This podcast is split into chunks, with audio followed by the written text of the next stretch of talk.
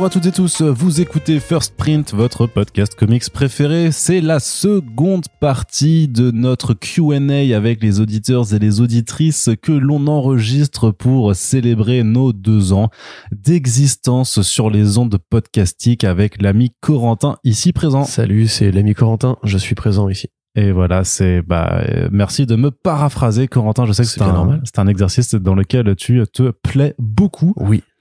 Et donc, bah, on va continuer tout de suite. Hein. Il y a, Oui. voilà, il y a quelques temps, vous avez proposé la première partie de ce long Q&A de, déjà, qui faisait déjà deux heures et quelques. Et parce que vous avez été euh, nombreux et nombreuses à nous poser des questions. Et puis, bah, on prend le temps de vous y répondre. Et on a profité un petit peu du, du, du temps de, de pause entre les deux enregistrements pour réfléchir à la question qui nous avait, euh, sur laquelle on avait conclu le précédent, la, la partie 1 qui était donc une question de Evil Flaubert. Donc c'est c'est comme Flaubert mais en méchant, c'est une version méchante de, de Flaubert du, du multivers. Ouais. Ah, le vrai Flaubert était pas, pas particulièrement. Euh, Ah bon? bah, pas plus que ça, quoi. D'accord, très bien. Mais Il était sympa, mais il était pas plus que plus sympa que ça. D'accord. Bah il sera peut-être Il était normal. peut-être pas plus méchant que ça non plus, mais qui nous demandait c'est quoi le meilleur coup de cœur cette année, la bise les gars. Ah, mais du coup, c'était en VO qu'elle avait la, la question, non? La question était en VO, elle n'était pas précisée, mais j'imagine Ah bon? que euh, Ah bon j'imagine j'ima- j'ima- j'imagine que c'est de la VO dont on parle, euh, oui. D'accord. Bah, t'as Parce réfléchi, que, toi, du parce coup? que sur la VF, sinon, moi, ce sera facile parce que ça vient de sortir. Non, c'est même pas encore sorti, ce sera toujours ultra méga vu que c'était mon coup de cœur VO de l'année dernière. Ce sera mon coup de cœur VF de cette année, encore que Arnaud, l'originalité. toujours, toujours le forcing, surtout le forcing. Euh, bah, moi, effectivement, j'ai essayé de réfléchir un peu pour me, me rappeler ce qui était sorti cette année. Euh, c'est compliqué d'isoler en fait un titre précis. J'ai bien aimé Not All Robots par exemple. Euh, le Ouais. Batman One Bad Day Riddler euh, était génial aussi. Do Power, Do a Power Bomb de euh, Daniel Warren c'était super cool. Bah oui. Euh, les trucs qui ont commencé à publier l'année dernière et qui ont, continué ensuite comme Catwoman, euh, Lonely City par exemple. Euh, après voilà des, des coups de cœur un peu plus on va dire coupables comme euh, qu'est-ce que voilà. Donc en fait il va falloir que je me lève là. Donc des coups de cœur un peu plus coupables comme euh, il y a, en fait il y a le chat d'Arnaud qui rentre dans mon sac là euh, présentement. Et c'est assez euh, voilà assez déstabilisant. Donc voilà ça y est Arnaud est en train de d'appliquer une logique très paternelle à ce qui vient de se passer. Donc euh, voilà pareil Su- Suicide Squad Blaze euh, qui était un un vrai kiff. En fait c'était beaucoup chez DC moi je me suis bien régalé grâce au Black Label avec les Rogues aussi en fait je crois quasiment tous mes coups de cœur euh, viennent de de DC Black Label cette année. Mais il y a toujours des, des trucs super cool qui sortent régulièrement voilà. Le primordial de l'émir euh, Sorrentino qui était vachement cool aussi. Euh, la bah encore une fois du coup DC mais la Poison Ivy de J. Willow Wilson euh, voilà je me suis bien bien fendu la gueule avec. Donc plein de trucs en fait. J'aurais du mal à citer un coup de cœur personnel. Vous savez que moi de toute façon je préfère même généralement les personnages de DC Comics. Euh, c'est pas un c'est pas un secret chez Marvel pour en citer peut-être un ou deux Baldar David de Zdarsky qui reste toujours euh, excellent Devil's Reign qui était plutôt un bon événement euh, étonnamment euh, Ouais, sans les tie quoi. sans les tie moi j'ai pas lu les tie hein. Ouais, ok. je sais pas le, le, le Moon Knight tie-in euh, Ouais, ah non, euh, quel enfer. pas plus que ça en tout cas Ouais. euh, J'aime toujours autant le Thor et, et le Hulk de Kate. Ouais. Euh, voilà. Et puis des séries en continuation dont on a déjà beaucoup parlé. Je veux dire, euh, We Only Find Them, euh, toujours, moi je le lis toujours en VO, c'est toujours aussi bien. La reprise de Saga aussi. Le euh, Merd's Comeback de, de Remender. Donc rien, en fait, pas d'énormes euh, coups de cœur, on va dire, en, termes de sortie VO en mensuel. Euh, en VF, euh, en VF, il y a toujours énormément de choses super bien. En fait, je, pense que quelque tu part, voulais je- dire, tu voulais dire Billionaire Island, c'est ça? Millionnaire Oui, Island, énorme ça. kiff. Voilà. Franchement, achetez-le, les gars. Mais euh, non, non, voilà, après, j'aurais envie quand même de citer. Bah, Above Snakes, en fait, je pense que ce sera un coup de cœur quand ce sera fini. Parce que pour l'instant, je suis toujours un peu confus par rapport à ce que ça, à ce que ça fait, ce que ça veut dire, ce que ça, ça veut faire. Euh, des sorties importantes, il y a quand même eu Rorschach cette année euh, chez Urban et non pas que ce soit un coup de cœur, pas du tout, mais euh, c'est un truc vraiment très intéressant dans la continuation de la logique Watchmen dans le présent. Et pour moi, ça valide à la fois des théories et ça prouve qu'on peut faire encore un peu du neuf avec. Donc j'étais assez content de, de voir ça. Saison Euh, de sang. Saison de sang, le Multiversity présente Terre 4 de euh, Terre 4, non pas Terre 4, Terre 37 de Urban Comics qui regroupe les travaux de Ward Check-in, euh, parmi lesquels il y a Iron Wolf et Batman Thrill Killer qui était un super album EVF pour compiler euh, les travaux d'un grand monsieur dont on parle trop peu je trouve. American Flag c'est cette année aussi d'ailleurs? C'était cette année déjà ou c'est l'année dernière? Je me rappelle plus. Ouais, bah du coup si c'est si, si c'est cette année, c'est un coup de cœur évidemment. Le Grant Morrison Animal Man, voilà, c'était attendu de longue date et enfin c'est arrivé. Donc non, moi je trouve qu'on a toujours des trucs, euh, trucs assez super, assez régulièrement. Quelque part pareil, tu vois, le Fantastic Les Four. Reckless, hein, les Reckless qui sortent chez Delcourt. Tout à fait, ouais, ouais. Le Fantastic Four Full Circle de Ross, euh, ce serait un coup de cœur graphique. Tu vois, c'est c'est Mm. probablement l'une des plus belles BD de l'année. Euh, même si je trouve qu'on est mal servi par le format de l'édition en France, mais euh, voilà, enfin plein de trucs euh, super cool. Les low readers, euh, toujours évidemment. Euh, non, mais il y a eu de très bonnes choses. Mais je, voilà, je, pr- je préfère citer beaucoup de titres pour vous montrer un peu que le marché va bien et qu'en VO comme en VF, on- Enfin, Que le, que marché bien. va bien, que l'offre va oui, bien. Oui, oui, non, on va pas à Que- chaque fois faire ce, ce- ce- cette séparation. Le marché de la BD, en termes de production et d'offres, va très bien. Euh, Maniac of New York aussi, vraiment, qui je voulais citer parce que la suite arrive là très bientôt. Ce sera la troisième mini-série. Et euh, si vous aimez comme moi le travail d'André Amouti, euh, ça fait partie de ses meilleurs projets en fait.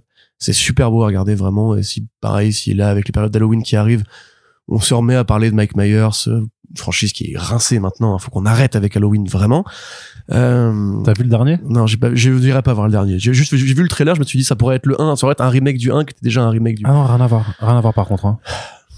Donc euh, tu veux raconter l'histoire de Halloween Non, non, je te, je te le raconte pas, mais par contre, si tu t'attends à un remake du 1, ça va vraiment Non, mais je vais pas, un- je vais pas le regarder. D'accord. C'est bon, stop. Moi, j'ai déjà vu euh, quasiment tous les Halloween. Euh, je- à part le premier, celui de Rob Zombie, je garde pas grand chose. Donc voilà, tout ça pour dire. Euh, S'il y avait celui où, où c'était plutôt une allégorie de de l'identité trans un peu qui était assez marrant. Je crois que c'était le 5, celui avec Matthew McConaughey.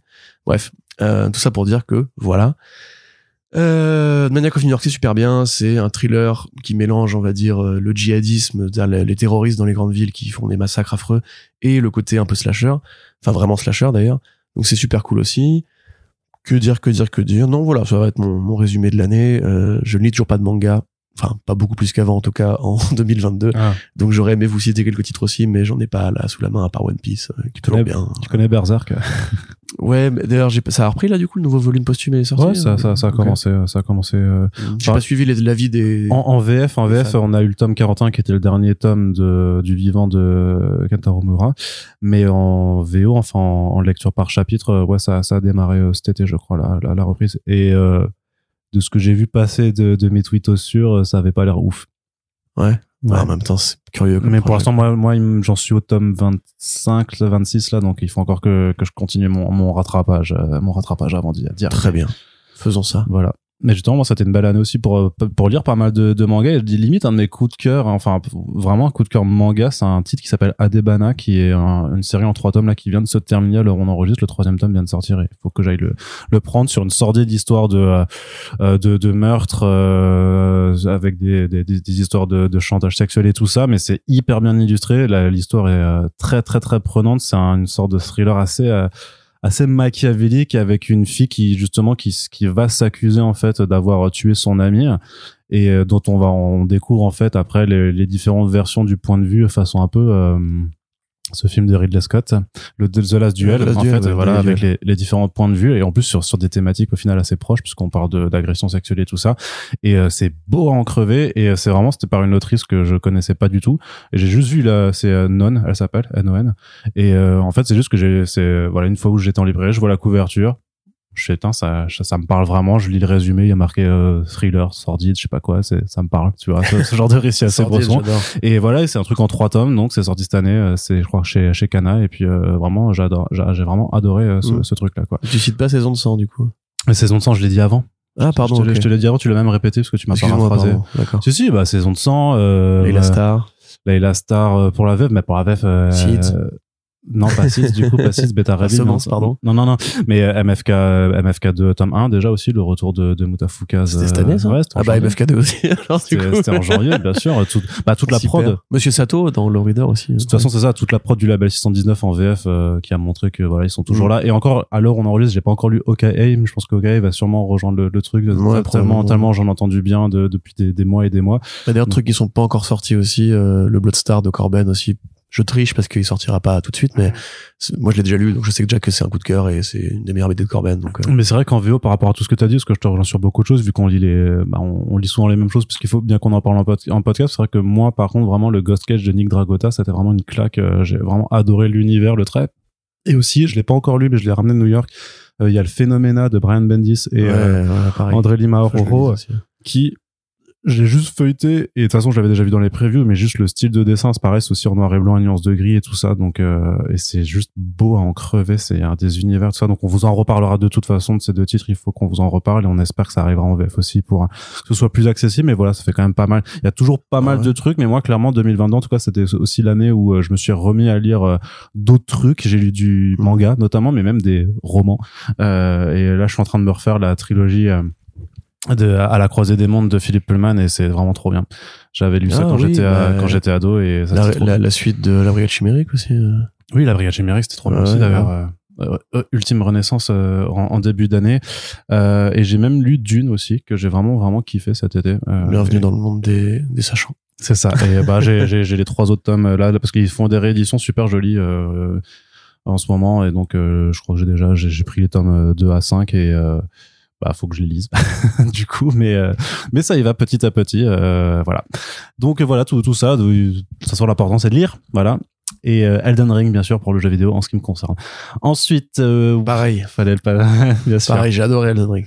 J'ai fait- tous les boss et tout. euh, incroyable ce jeu. Ouais. Franchement. Avec une main dans le dos en plus Ouais. toi tu joues comme non, ça. je joue avec un seul doigt. Avec un seul doigt. Ouais, t'es trop fort. Ouais, bah oui, de ouf. Allez, Corentin, question suivante. C'est Wimbly qui nous dit bonjour messieurs. Tout d'abord, merci énormément pour votre travail. Vous êtes merveilleux. Arnaud, on veut Merci. plus, plus de blagues. Encore une fois, décidément, ça n'arrête pas ces demandes. Ça, Ça, pourrait être en fait ça un objectif sur le Tipeee.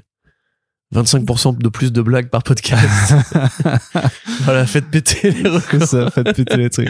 Alors, euh, ensuite, donc les questions. La première, avez-vous la possibilité de mettre des pubs dans vos podcasts? Si oui, pourquoi vous ne le faites pas sur certains podcasts, genre Nota Bene ou Pardon le cinéma, il y a des coupures pubs en début de Ah podcast, oui, en plus ouais. des placements de produits. Oui, mais c'est pas forcément le même euh, le même auditorat, on va dire, euh, pour attirer des influenceurs. Remarque, c'est enfin des annonceurs, pardon. Euh, voilà, les, les pubs de Nota Bene, c'est avec euh, le l'office du tourisme en Irlande, euh, c'est avec euh, Rhino Shield. euh. Bon, nous, vu nos audiences, je pense qu'il y a des annonceurs qu'on pourrait probablement intéresser, mais Alors, Il y a un programme hein, sur Rocha de d'annonces automatisées qui qui est euh, fait à partir de 5000 écoutes par mois. C'est un chiffre qu'on explose largement, donc euh, on pourrait le faire clairement. On pourrait avoir du, du pré-roll ou du euh, ou du mid-roll. parce qu'on a Euh, de là-dedans. faire. Euh, non, on n'a pas envie de le faire. Pourquoi? Enfin, pourquoi on ne le fait pas pour l'instant? C'est parce que le truc automatique c'est mort parce que vous allez avoir des pubs pour des assurances et des trucs à la con comme ça et ça c'est niet Ouais, voilà, en fait. ça. Et surtout bah parce qu'a priori le, le modèle économique qu'on a préféré choisir au départ c'est de c'est c'est le soutien des, des personnes qui écoutent donc c'est le Tipeee. Donc forcément après si le Tipeee finit par baisser trop et qu'il n'y a pas euh, et qu'il y a plus assez euh, pour nous permettre de, de faire ça correctement, on pourrait envisager de passer mais après faudrait plutôt aller euh, démarcher directement les éditeurs, les annonceurs, ce genre de choses. bah, voilà. Mais, mais je préfère encore faire aussi, mais dans ce cas-là, moi je préfère limite qu'on fasse, euh, et c'est d'ailleurs des choses sur lesquelles on est euh, potentiellement au travail, de faire plus des émissions comme ça, voilà, euh, en partenariat avec euh, des, euh, des professionnels qui seraient rémunérés plutôt que de juste vouloir mettre euh, un, se- un segment de pub. Donc euh, oui, on a la possibilité. Non, on ne le fait pas parce qu'on on, on a plutôt confiance en vous, enfin dans la communauté et dans le modèle qu'on a choisi de faire, mais aussi parce que et je crois que je sais pas si on l'a déjà dit, mais voilà parce qu'on a d'autres euh, boulots à côté aussi qui nous permettent de pas ne nous reposer que sur First Print parce qu'effectivement sinon le discours serait euh, forcément différent. Euh, Peut-on avoir une brève origin story avec les intervenants ciné les plus récurrents? Voilà. Euh, Oh là là. Bah, Yerim, euh, ça doit être celui le plus récurrent. Vas-y, tu veux nous raconter comment Bah Yerim, c'est très simple. Ce Splinter, en fait, je l'ai rencontré euh, en 2018 quand je suis arrivé à Paris. Euh, C'était euh, en quittant Nantes parce qu'il y avait les, tout- eu tous les changements de la rédaction de Arts à l'époque. Et en fait, il s'avère que le euh, week-end où je suis arrivé sur Paris, c'est aussi le week-end où euh, il y avait euh, les auteurs de I Kill Giants qui étaient présents à Paris avec le réalisateur. Donc j'avais rejoint euh, Monsieur Sullivan Rowe qui m'avait euh, emmené euh, les, les rencontrer. Et en fait je sais que l'après-midi euh, l'après-midi il y avait une séance de dédicace. Après en fait il, il était allé euh, on était allé prendre un verre. Et c'est là qu'il y avait euh, Yerim qui était présent que je connaissais pas que j'ai rencontré. Et puis euh, bah c'est juste qu'on a bien accroché. On a on a discuté on a accroché. Et puis en fait euh, quelques mois après je crois que c'était euh, qu'il y avait Venom euh, Venom qui était de sortie parce que c'était en 2018 donc euh, c'est ça c'est à l'automne 2018 et euh, et j'a- et j'avais dit j'avais dit j'avais dit à Yerim ah bah en fait euh, c'était c'était intéressant pour faire des podcasts euh, je te je te dirais et bah voilà c'est comme ça que ça a été Ouais. initié et après bah il est venu de plus en plus souvent et maintenant bah voilà il C'est marrant parce que moi, je connaissais déjà son taf depuis très longtemps, en fait. Depuis l'ABCDR du son. Ouais, toi tu Je- connaissais avant. Ouais. je savais que Sullivan était pote avec lui, mais je, bah, n'étant pas forcément euh, toujours dans les bons milieux, on va dire que je l'avais pas rencontré avant ce truc-là. Euh, sinon, bah, l'autre intervenante la plus régulière, ça va probablement être Océane. Je vais pas vous faire le résumé de ma romance avec euh, ma petite copine. Mais bon, voilà. Oh, s'il te euh, plaît, je vais, je vais jouer du saxophone en C'est petit air romantique. Et, tu tu t'engages à le faire, du coup. Ouais. Alors, isole le moment sur le truc. Donc oui, non, on s'est connus, bah, euh, pareil, Ouais. parce que j'avais ouvert un compte Twitter euh, quand j'ai été recruté par euh, Sullivan pour Comics Blog. Parce que quand t'es dans la presse, il faut être sur Twitter. Et puis je sais plus, euh, je crois que c'était simplement parce que il y avait le mouvement MeToo et comme beaucoup de mecs, j'ai eu probablement la conscience que je ne savais pas assez de choses par rapport au féminisme. C'est pas du tout romantique ce que je raconte là. hein. Euh, du coup, j'ai euh, j'ai commencé à suivre un peu des ce qu'on pourrait qualifier d'influenceuses féministes. Euh, Océane était un peu dans dans ce game là à ce moment-là, d'ailleurs toujours. Et puis bah voilà, on a commencé à parler un peu en DM euh, de Guillermo del Toro, euh, la forme de l'eau. J'avais eu la chance d'aller à la- à la Projo Presse à l'époque. Puis après, voilà, on a fait un rendez-vous, on, s'est sorti, on est sortis ensemble. Et puis elle, justement, qui s'intéresse aux comics, qui est très fan de Marvel Studios, euh, mais qui est très fan de cinéma aussi en général, euh, a tout de suite voulu participer. Elle avait déjà fait un podcast, euh, un podcast avec la rédaction de Comics Blog, je crois. Euh, de la même façon que beaucoup de l'équipe de Clone Web, parce que c'est une ancienne de Clone Web, euh, bah, connaissait pareil Sullivan, connaissait République et tout. Il fait, c'était un peu dans le même milieu. Euh, enfin Phobos, qui est du coup bah, une grande pote d'Océane. Voilà, ils sont toujours un peu à graviter ensemble. Euh, D'ailleurs, c'est un peu la même chose pour Happy et pour Phobos, puisque voilà, Phobos étant la copine de République, potes, ouais. de, bah, République, enfin, Phobos, du coup, est la copine de République, qui est un ancien mec du site. Donc voilà, c'est un peu comme moi avec Océane. Et Happy, effectivement, voilà, c'est toujours le même un peu réseau de potes. Euh, Vesper, je crois que c'était un peu la même sauce, non? Enfin, Non, Vesper, c'est juste que je la voyais graviter euh, sur les réseaux avec ouais dans les dans les timelines de pas mal de personnes que je connaissais. Puis je lui demandais comme ça. En fait, parce qu'on se connaissait pas. ça a euh, souvent été comme ça, en plus des prises de contact. Il y a eu beaucoup de prises de, enfin moi récemment et depuis que je suis arrivé sur Paris, il y a eu beaucoup de prises de contact ouais par les réseaux en fait en disant juste ah bah tiens je t'ai je t'ai identifié, est-ce que ça te dit euh, voilà devenir tout Mm. simplement. Et Frédéric ben c'est Ouais. Parce que je suis venu à j'ai j'ai eu la chance d'être invité euh, sur Blockbuster en 2018 aussi la première fois, il me semble que c'était en 2018 euh, parce que parce que monsieur Xavier Fournier m'avait recommandé auprès de lui et ben et après bah euh, je lui ai dit ah bah en fait je fais pas pareil hein, je fais je fais un podcast aussi. Est-ce que ça te dit de venir euh, on s'échange euh, échange de bons procédés puis c'est comme ça quoi. Et puis après c'est voilà c'est à, à force de se voir à force de parler d'échanger de boire de boire Bah des ouais. coups euh, les choses Voilà. se, se font naturellement C'est vrai qu'en fait, une fois que tu mets le doigt dans l'engrenage Twitter, euh, vu que c'est très communautaire, Twitter, il y a quand même le goût Twitter ciné, le Twitter comics, le Twitter euh, geek et tout. Et des influenceurs, on va dire, euh, un peu sur leur temps libre, qui font des trucs. donc, quand un média a une parole à exprimer et tout, c'est souvent intéressant de les avoir. Donc, euh, ouais, non, c'est c'est pas plus compliqué que ça. Hein. C'est pas genre, on n'est pas tous des francs-maçons euh, du podcast où on va se réunir, on dit qui veut faire un podcast avec moi, on va à main levée. Mais il y a eu des appels d'offres, hein, des fois, Oui. comme ça, où Arnaud déjà savait pas trop qui inviter, donc sur Twitter, qui veut.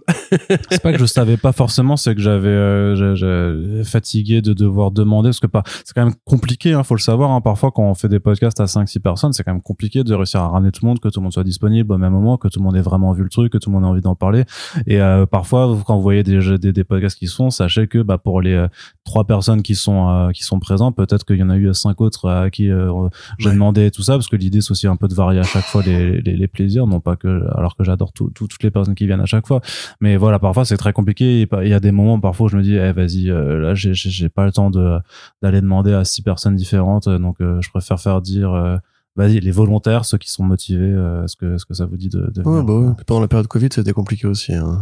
oui ça c'est vrai. Déplacer des gens, euh, Mm. mettre le masque pendant les trucs et tout. Donc, euh, ensuite en termes de romans votre top 3 personnel en roman. Euh, c'est compliqué mais alors bah, moi je peux commencer Ouais, ouais, bah vas-y. Euh, déjà euh, alors c'est une nouvelle peut-être mais la couleur tombée du ciel de Lovecraft Ah ouais, tu me l'as recommandé d'ailleurs. Ça, c'est c'est par là, c'est la première que j'ai lue et elle m'a elle m'a traumatisé et, et hanté euh, jusqu'à ju- elle me rentrera jusqu'à ma mort clairement. Euh, Il y a beaucoup de Barjavel que j'adore, mais je pense Ouais. qu'une rose au paradis, c'est vraiment, je crois aussi c'est un des premiers que j'ai lu et je crois qu'il m'a vraiment vraiment aussi marqué pendant pendant mon adolescence. Et puis après, bah euh, j'en parlais juste avant, mais je pense que vraiment la croisée des mondes de Pullman, ça doit être fa- fa- fa- ma série euh, littérature euh, jeunesse slash pas trop jeunesse non plus, hein, parce que c'est quand même assez euh, assez rude par moment. Qui doit être aussi dans mon top quoi. Après j'aime beaucoup Stephen King, euh, Clive Barker aussi dans dans l'horreur euh, dans l'horreur pure et dure. Et en termes d'essayiste, il y a un auteur qui s'appelle Stephen Jay Gould qui a fait de la vulgarisation scientifique euh, qui est incroyable. En fait qui arrive à te parler de trucs de, de, de bizarreries en fait euh, de la science mais d'un sur un, sur une tonalité qui est super accessible et tout ça il a écrit énormément de bouquins donc j'arriverai pas à en citer un que j'aurais aimé plus que les autres mais c'est aussi un auteur que j'adore donc là qui est pas pas dans de la fiction plus dans l'essai ok Hmm. Bon, moi, ça va pas être très original parce que j'ai une formation plus classique en littérature, mais évidemment, le top 1, ça reste à la recherche du temps perdu de Marcel Proust. c'est vraiment bien ça? Euh, c'est vraiment bien, c'est incroyable. ah ouais? C'est un truc qui a révolutionné à jamais l'écriture et la façon de penser le roman, en fait. euh, Ok. ouais, enfin, qui a déconstruit en fait, tous les acquis du roman euh, naturaliste, enfin post-réaliste, donc naturaliste, en, en essayant d'avoir une, d'avoir adopté une sorte d'écriture impressionniste qui parle de tout, qui parle de de sentimentalité, qui parle de, du fait de grandir, qui parle du fait de penser la réalité comme une œuvre d'art, qui parle de enfin de beaucoup beaucoup de choses, effectivement de ce rapport au temps. je pensais que c'était juste un bouquin sur une madeleine mais Ah non non non non, ça c'est bah il y a la Madeleine sais, de Proust. Non mais la. Madeleine de Proust c'est un truc que justement on prend en fait trop pour acquis par rapport à ce que ça dit vraiment de notre rapport au temps. Mais Euh, bref donc voilà ça évidemment pour commencer. Euh, Dune voilà donc la saga de Dune euh, qui est probablement pour moi le plus grand chef-d'œuvre en, sci- en science-fiction slash euh, space opéra voilà etc qui existe. Euh, j'aurais du mal à trier après dans tout ça. Euh, j'aime beaucoup, euh, bah, j'aime beaucoup Hugo forcément parce que je suis un connard. Euh... Les mémoires d'outre-tombe aussi, c'est intéressant. Bon, tiens, essayons de trouver un bouquin de philo à la limite qui pourrait être. Euh... Maupassant c'était bien aussi j'aimais bien Maupassant, ouais, mais Maupassant, Maupassant, c'est intéressant, mais ça, ça vient s'ajouter justement dans un mouvement qui est déjà très fatigué à la fin du roman un peu post-bourgeois où ils essayent de, pareil, de casser l'image des, des petits provinciaux en fait, de campagne et tout. C'est souvent assez noir en fait, c'est dur à lire, c'est comme Zola, tu vois. Zola, c'est passionnant. Moi, j'arrive pas à lire Zola parce que Mm. je trouve ça trop, euh, trop, trop écrasant, tu vois quelque part. Euh, ou alors non, tiens, vas-y, je plutôt Bukowski dans ce cas-là. Euh, mais sans en citer un précisément, toute l'œuvre de Bukowski, moi qui est un auteur que, que j'aime énormément. Euh, voilà, Miller aussi, euh, mais pas le Franck. euh, Qu'est-ce que je pourrais te citer? Bah Burroughs quand même, c'est voilà, c'est en plus un des grands maîtres d'Alan Moore et c'est un mec pareil qui a beaucoup fait pour déconstruire le rapport à la réalité dans la fiction et beaucoup fait pour par rapport à ce côté le récit en lui-même est un labyrinthe, euh, qui est un truc qui moi me passionne. J'aime beaucoup les œuvres euh, du labyrinthe de la réalité. Je pense même que c'est peut-être le motif qui me parle le plus euh, en général en fiction. j'aimais bien Bret Easton Ellis aussi Bret Easton Ellis, qui est un très bon romancier, effectivement. Tom Wolfe aussi, euh, pareil, dans cette école, cette école un peu beat. Euh, quand même, euh, ce serait quand même dommage de pas citer Palahniuk. Parce que tout, n'est pas bon dans Palahniuk. Fight Club, par exemple, c'est pas du tout le meilleur, mais euh, bah je sais pas moi, euh, Berceuse est intéressant. Euh, Daniel Pennac, euh, la, la saga des Malocènes, là.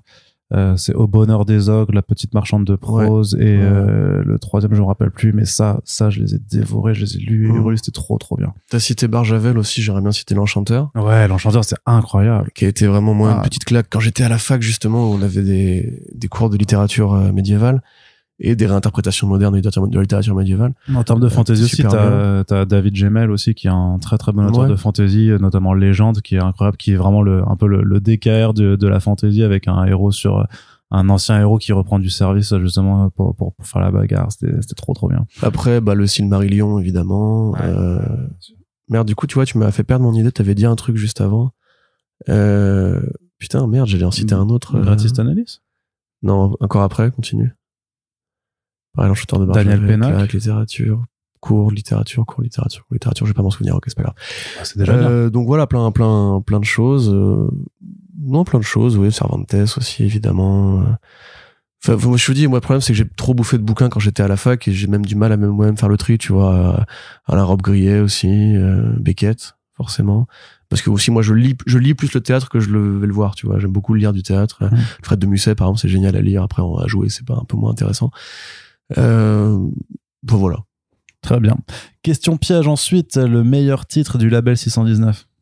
Bah, Moutafoukas. Toi, tu réponds ça sans hésiter. Bah, c'est ma première rencontre avec cette Bah, moi aussi, hein, moi aussi, hein, moi aussi. mais- Après, sinon, oui, je pourrais te dire euh, Shangri-La ou euh, Carbone.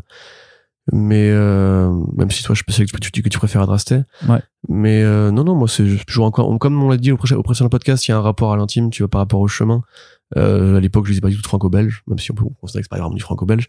Et quand je l'ai lu, je me suis dit, tiens, on peut. complètement euh, du franco-belge. on, hein, mais- on peut faire ça avec la BD française aujourd'hui et tout et c'est comme ça que je me suis intéressé après à Grosserie comme ça je me suis intéressé après aux Doggy Bags et tout donc euh, Mouta non ça reste pour moi euh, c'est un peu le, le Action Comics 1 de, de la révolution franco-belge de 619 tu vois Ouais, moi, c'était le Mutat, le tome 0. Bah, je l'ai déjà dit hein, plusieurs fois dans des podcasts hein, que moi, ma rencontre, c'était euh, Mutafukas tome 0. Avec ce gimmick des lunettes 3D euh, que mais vraiment ça m'a laissé un sourire parce que vraiment c'était ouais c'est on pouvait lire une BD avec des lunettes 3D c'est je sais pas c'est euh, Si t'avais lu euh, la Ligue Gentleman Extraordinaire, tu le saurais. euh, à l'époque ouais mais je l'avais lu à l'époque là le, le premier le premier tome il n'y avait pas de lunettes 3D pour la ligue Non, non, non, ça appartient, ça bah, apparaît au tome 2 ou 3, je crois. Ouais, moi j'avais lu que le premier que le premier à l'époque Dans le Black Dossier, il me semble, si je dis pas de bêtises. Mais sinon après oui c'est vrai que sinon l'autre effectivement c'est vrai que Adras- ce que j'appelle le, le, le chef-d'œuvre discret de, de Mathieu Bablet c'est Adrasté quoi que je trouve vraiment euh, fantastique euh, parce que c'est pas de la SF parce que c'est une approche ouais plus un peu euh, bah, c'est euh, Mythologique. mythologique voilà merci Euh, et par rapport à ce que ça a dit sur le parcours du personnage et, euh, et la quête c'est le, le, le sens de, de, de la quête qu'il lui donne avec une conclusion qui moi m'a vraiment marqué euh, dur comme fer euh, Mm. donc euh, Et PTSD aussi. Ouais, euh, bon, voilà. Euh, tain, je t'avoue qu'il y avait, euh, ouais, il y avait aussi deux, trois histoires dans Doggy Bags aussi qui étaient vraiment Bah très, oui, très mais ça, fortes. après, c'est. Le South Central Stories et tout, il est Central Stories, c'était extraordinaire. Moi, c'est un de mes préférés. Ouais, ouais, clairement celui-là, mais aussi du, celui du, du, du, de l'horrible mec qui pète un câble dans l'avion. euh, C'est, je crois que c'est Bablet qui le dessine aussi et qui est hyper violent, qui est vraiment infernalement violent et qui, qui est ouf. Mais même le, le- tout le délire du, euh, tu sais, du parc d'attractions où tu tires sur des zombies aussi là, euh, Mhm. qui était trop bien ça, comme concept. euh. Ouais, mais il y a trop de trucs. C'est, pour ça que je disais que c'était une question piège parce qu'il y a vraiment beaucoup trop de choses euh, qui sont, qui sont bien. Ensuite, en dehors de la lecture, avez-vous des hobbies, des hobbies? Zombie. Oui. Euh, des zombies, Arnaud? Oui, Oui, oui, la, oui. la couture. C'est vrai que tu couds, euh, il m'a fait un Bah, petit peu. c'est Arnaud qui coud. Ah. Ça, ça, je l'avais fait il y a 8 ans, cette blague, je Ouais. crois. et Tu m'avais dit non, pas ouf. Bah, tu vois, avec le temps, tu euh, avec fait, le en fait. temps, euh, elle s'y est faite. Non, bah euh, oui. Enfin, Bah, des hobbies. Moi, en ce moment, j'apprends la guitare. Euh, péniblement. Voilà, je suis sur la gamme pentatonique de la mineure. sachez que c'est plus pénible pour ceux qui écoutent que Mais tu m'as jamais écouté jouer, qu'est-ce que tu racontes je t'ai entendu une fois. Ah bon? C'est pour ça que je ne t'ai plus Bah entendu attends, en après. même temps, t'apprends la guitare, ça fait même pas trois mois que j'apprends la guitare, je m'attends pas à pouvoir Mais je faire. sais, euh, Jimi Hendrix, euh, calme-toi. Euh, donc oui, voilà, il y a ça. J'essaye aussi, en désespérant un peu, d'apprendre le dessin. Euh, mais ça, je pense que je vais jamais y arriver parce que en fait, je- j'arrive pas à ne pas me comparer au mec que j'aime bien. Et comme t'aimes bien, quand t'aimes bien la BD, tu sais que tu vas jamais réussir à être le mec que t'aimes bien. Mais il faut pas faire ça. Faut Donc juste. oui, je sais, je sais, Faut je bosser de ton côté. Sinon, voilà, mes, mes hobbies. Bah, c'est vrai que la BD me prend plus, de plus en plus de temps et un peu euh, alourdi par euh, les débats vraiment idiots, stériles, affreux, fatigants qu'on a sur le cinéma maintenant. euh. Et puis moi, la trouille en fait que les plateformes finissent par en fait écraser le cinéma, détruire les salles de cinéma et qu'en fait on se retrouve vraiment dans une situation oligopolistique où il y aura moins de 20 acteurs de cinéma dans le monde qui feront tous le même film sous différents titres. Ça me, ça me, ça me terrifie. Du coup, j'essaie un peu de me désengager, mais. Sais voilà. qu'on va, on, on, on mourra de, de sécheresse et d'inondation avant. hein. Oui, c'est possible. oui, Il y a des choses plus importantes que. Voilà, que- se que battant pour savoir si, si Peacemaker est meilleur que Mandalorian, tu vois. c'est- Donc oui, le cinéma évidemment. Alors oui, du coup, oui. Euh, oui, complètement.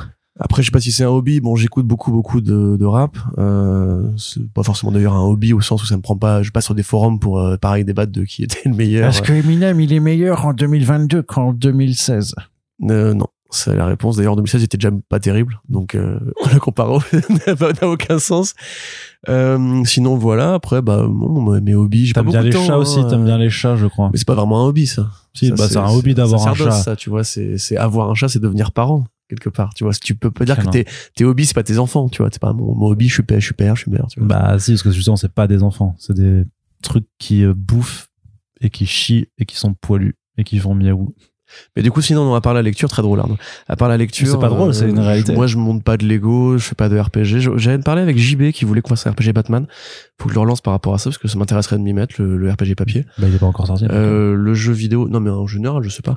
Le jeu vidéo, comme j'ai dit plusieurs fois, j'ai pas le temps en fait. C'est c'est un loisir qui est chronophage et que et puis en fait, je vais vraiment le dire que tel tel que je le pense, euh, qui m'intéresse plus maintenant. Euh, je pense que le jeu vidéo a pas évolué comme il aurait dû. Et voilà, j'ai vraiment plus en fait le, le temps. Moi, les, les triple A, ça m'intéresse pas vraiment. Voilà, j'aime pas euh, jeux d'action aventure, je m'en fous. Euh, Les FPS, je m'en fous. Les TPS, je m'en fous. Donc à un moment donné, quand on arrive à ce, à ce point-là, tu te dis mais à quoi bon investir 70 balles dans un jeu qui va te décevoir au bout de 30 minutes? Parce donc que t'as voilà. pas fait Elden Ring. non, mais donc c'est pareil, ça m'intéresse pas. Tu vois, c'est déjà de mettre de base la fantaisie en jeu vidéo, Qu'est-ce qu'il faut pas, qu'est-ce qu'il faut pas entendre quand même. Tu vois, c'est j'ai la Switch, j'ai toujours pas fait Breath of the Wild parce que je sais que j'ai pas le temps euh, de me mettre Ah ouais, 40 t'as heures dedans. Non, non, bah j'ai pas le temps. Quand est-ce que tu veux que je fasse ça? Il faudrait que je prenne une semaine de vacances pour le faire. Sinon, je vais jouer 6 heures et encore le vent dans le dos.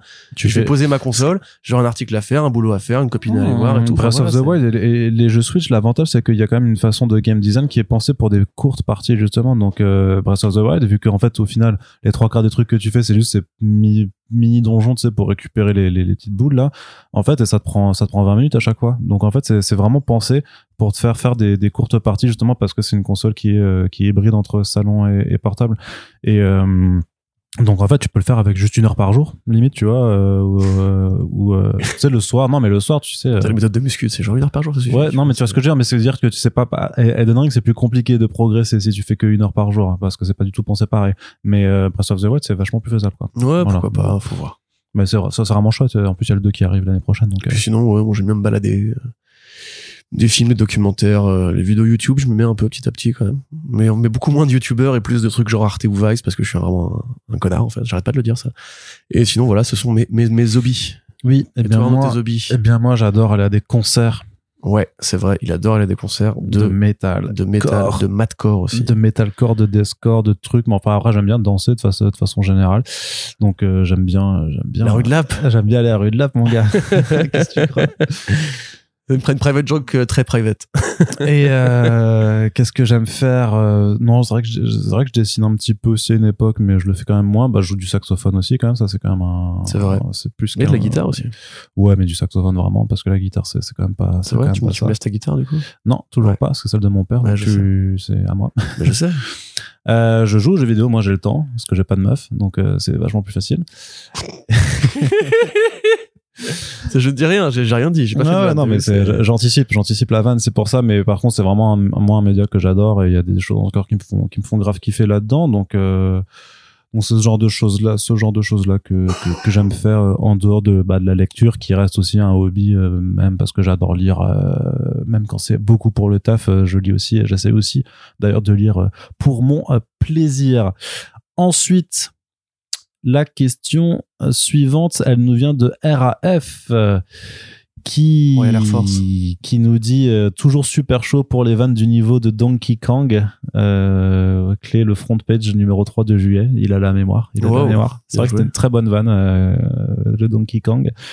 Et en revanche, laissez tomber les accents du sud, ça ne vous va pas du tout. Mais qu'est-ce qu'il raconte Il dit quoi lui? Et je ne comprends pas pourquoi il nous dit que l'accent du sud ça ne marche pas. Et, Par contre, c'est vrai qu'il est pas très. Il est complète- Pas très ouais, il est complètement fada. Tu euh, peux pas demander à un Alsacien de faire l'accent du Sud, c'est pas possible. Bah quand même. Bon, pas- trêve de conneries, dit-il. Votre rétrospective Brubaker était excellente. C'est quoi et c'est quand la prochaine? On a déjà répondu à cette Oui, question. on a déjà répondu à euh, une autre, enfin, une, fo- une autre forme de cette question. dans le précédent, dans la précédente partie. Donc on Voilà, c'est dit- quand Arnaud aura envie de dire oui à Corentin. Exactement. Donc, dites-le dans les commentaires. D'ailleurs, oh, monsieur a vraiment beaucoup de mémoire parce qu'il dit Corentin, on attend toujours ton dossier, podcast, article, bouquin sur les violences policières dans les comics. Ça Oh là, sort quand? Bah, ça sort quand? Ça sort pas, en fait. euh, parce que revenez du coup au moment où je parlais de faire de faire des critiques et de faire trop de recherches et du coup de se perdre dans le labyrinthe. Euh, pour ce truc-là, j'avais une idée qui était en fait simplement de lister les, les œuvres où la police était violente. Dans Batman, ça existe, voilà, il y en a plein. Ou des œuvres où Batman est en opposition frontale avec la police.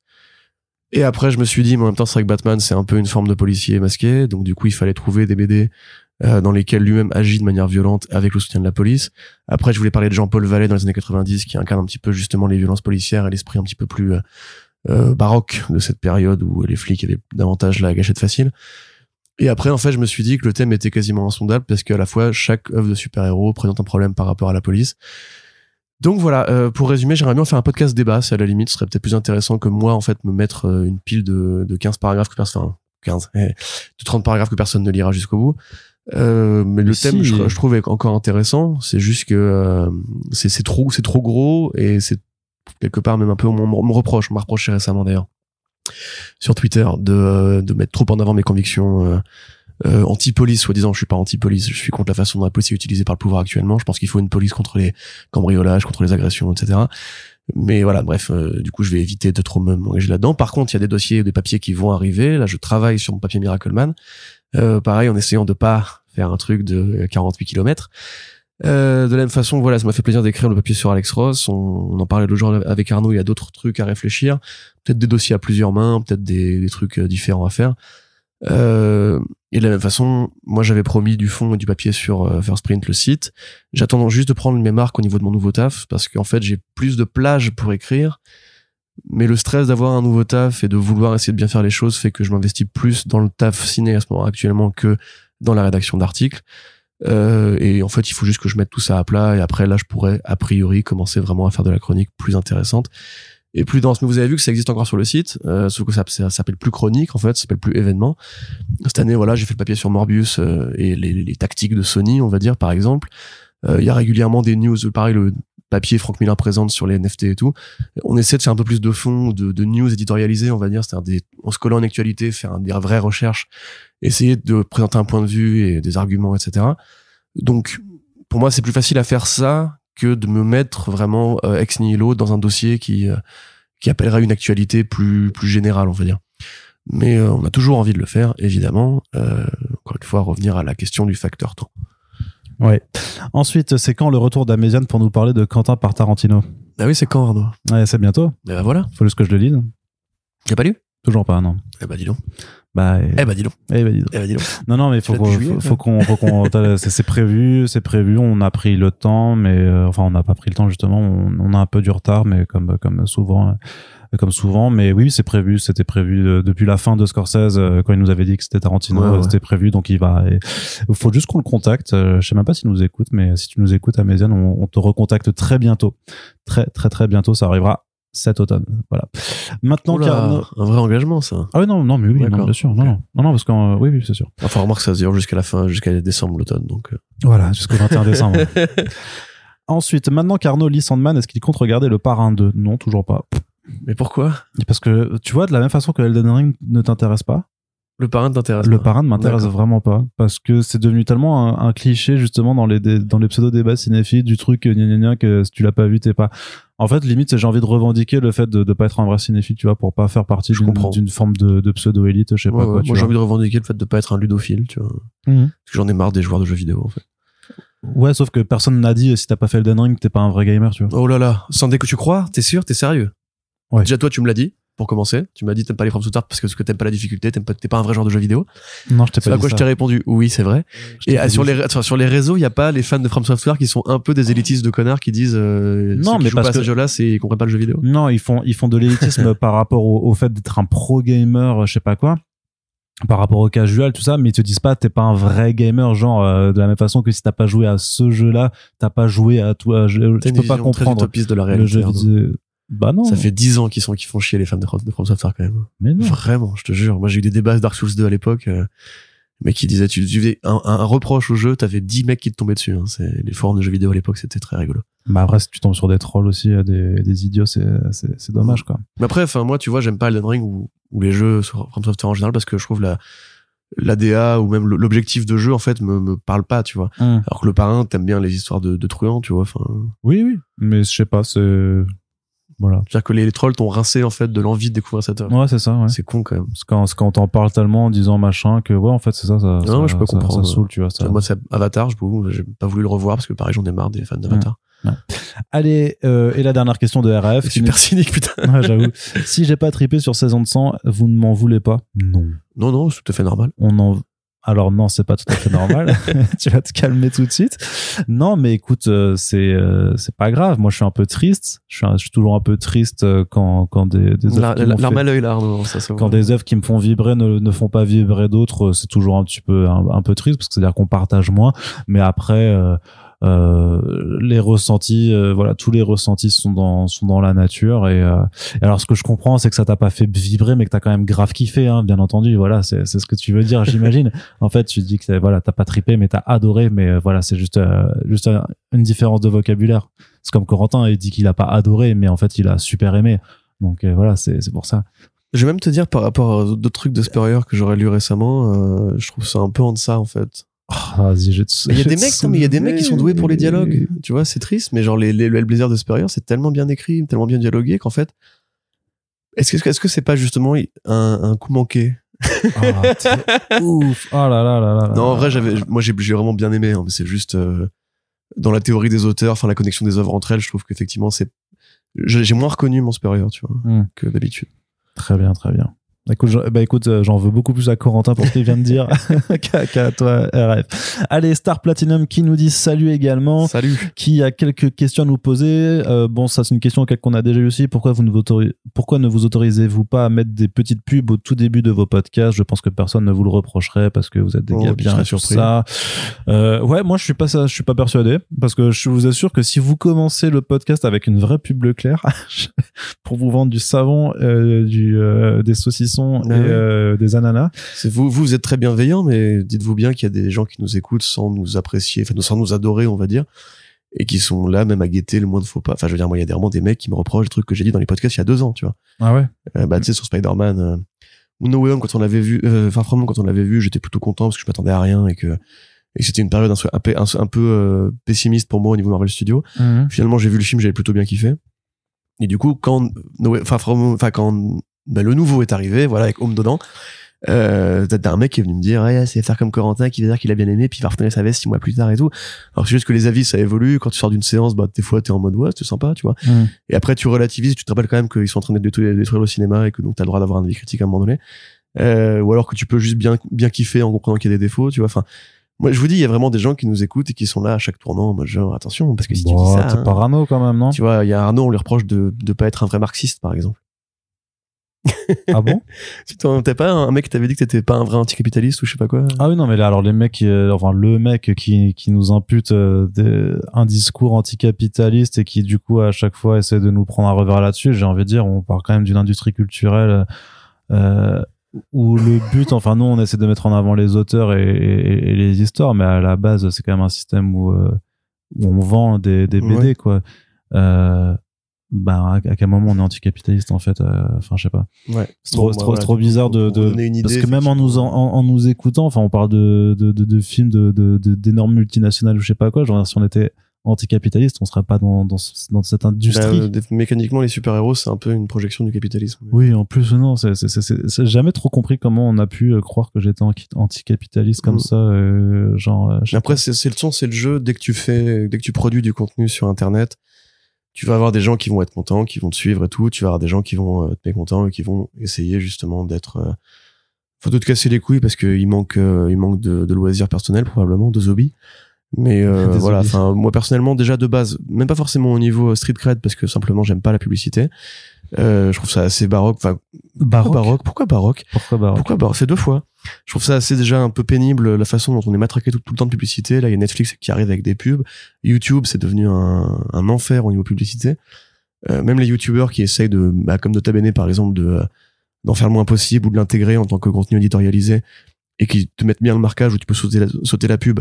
Même eux, t'as quand même des pubs d'intégration au début et tout. Enfin, euh, moi, j'ai pas forcément envie de vous imposer ça déjà.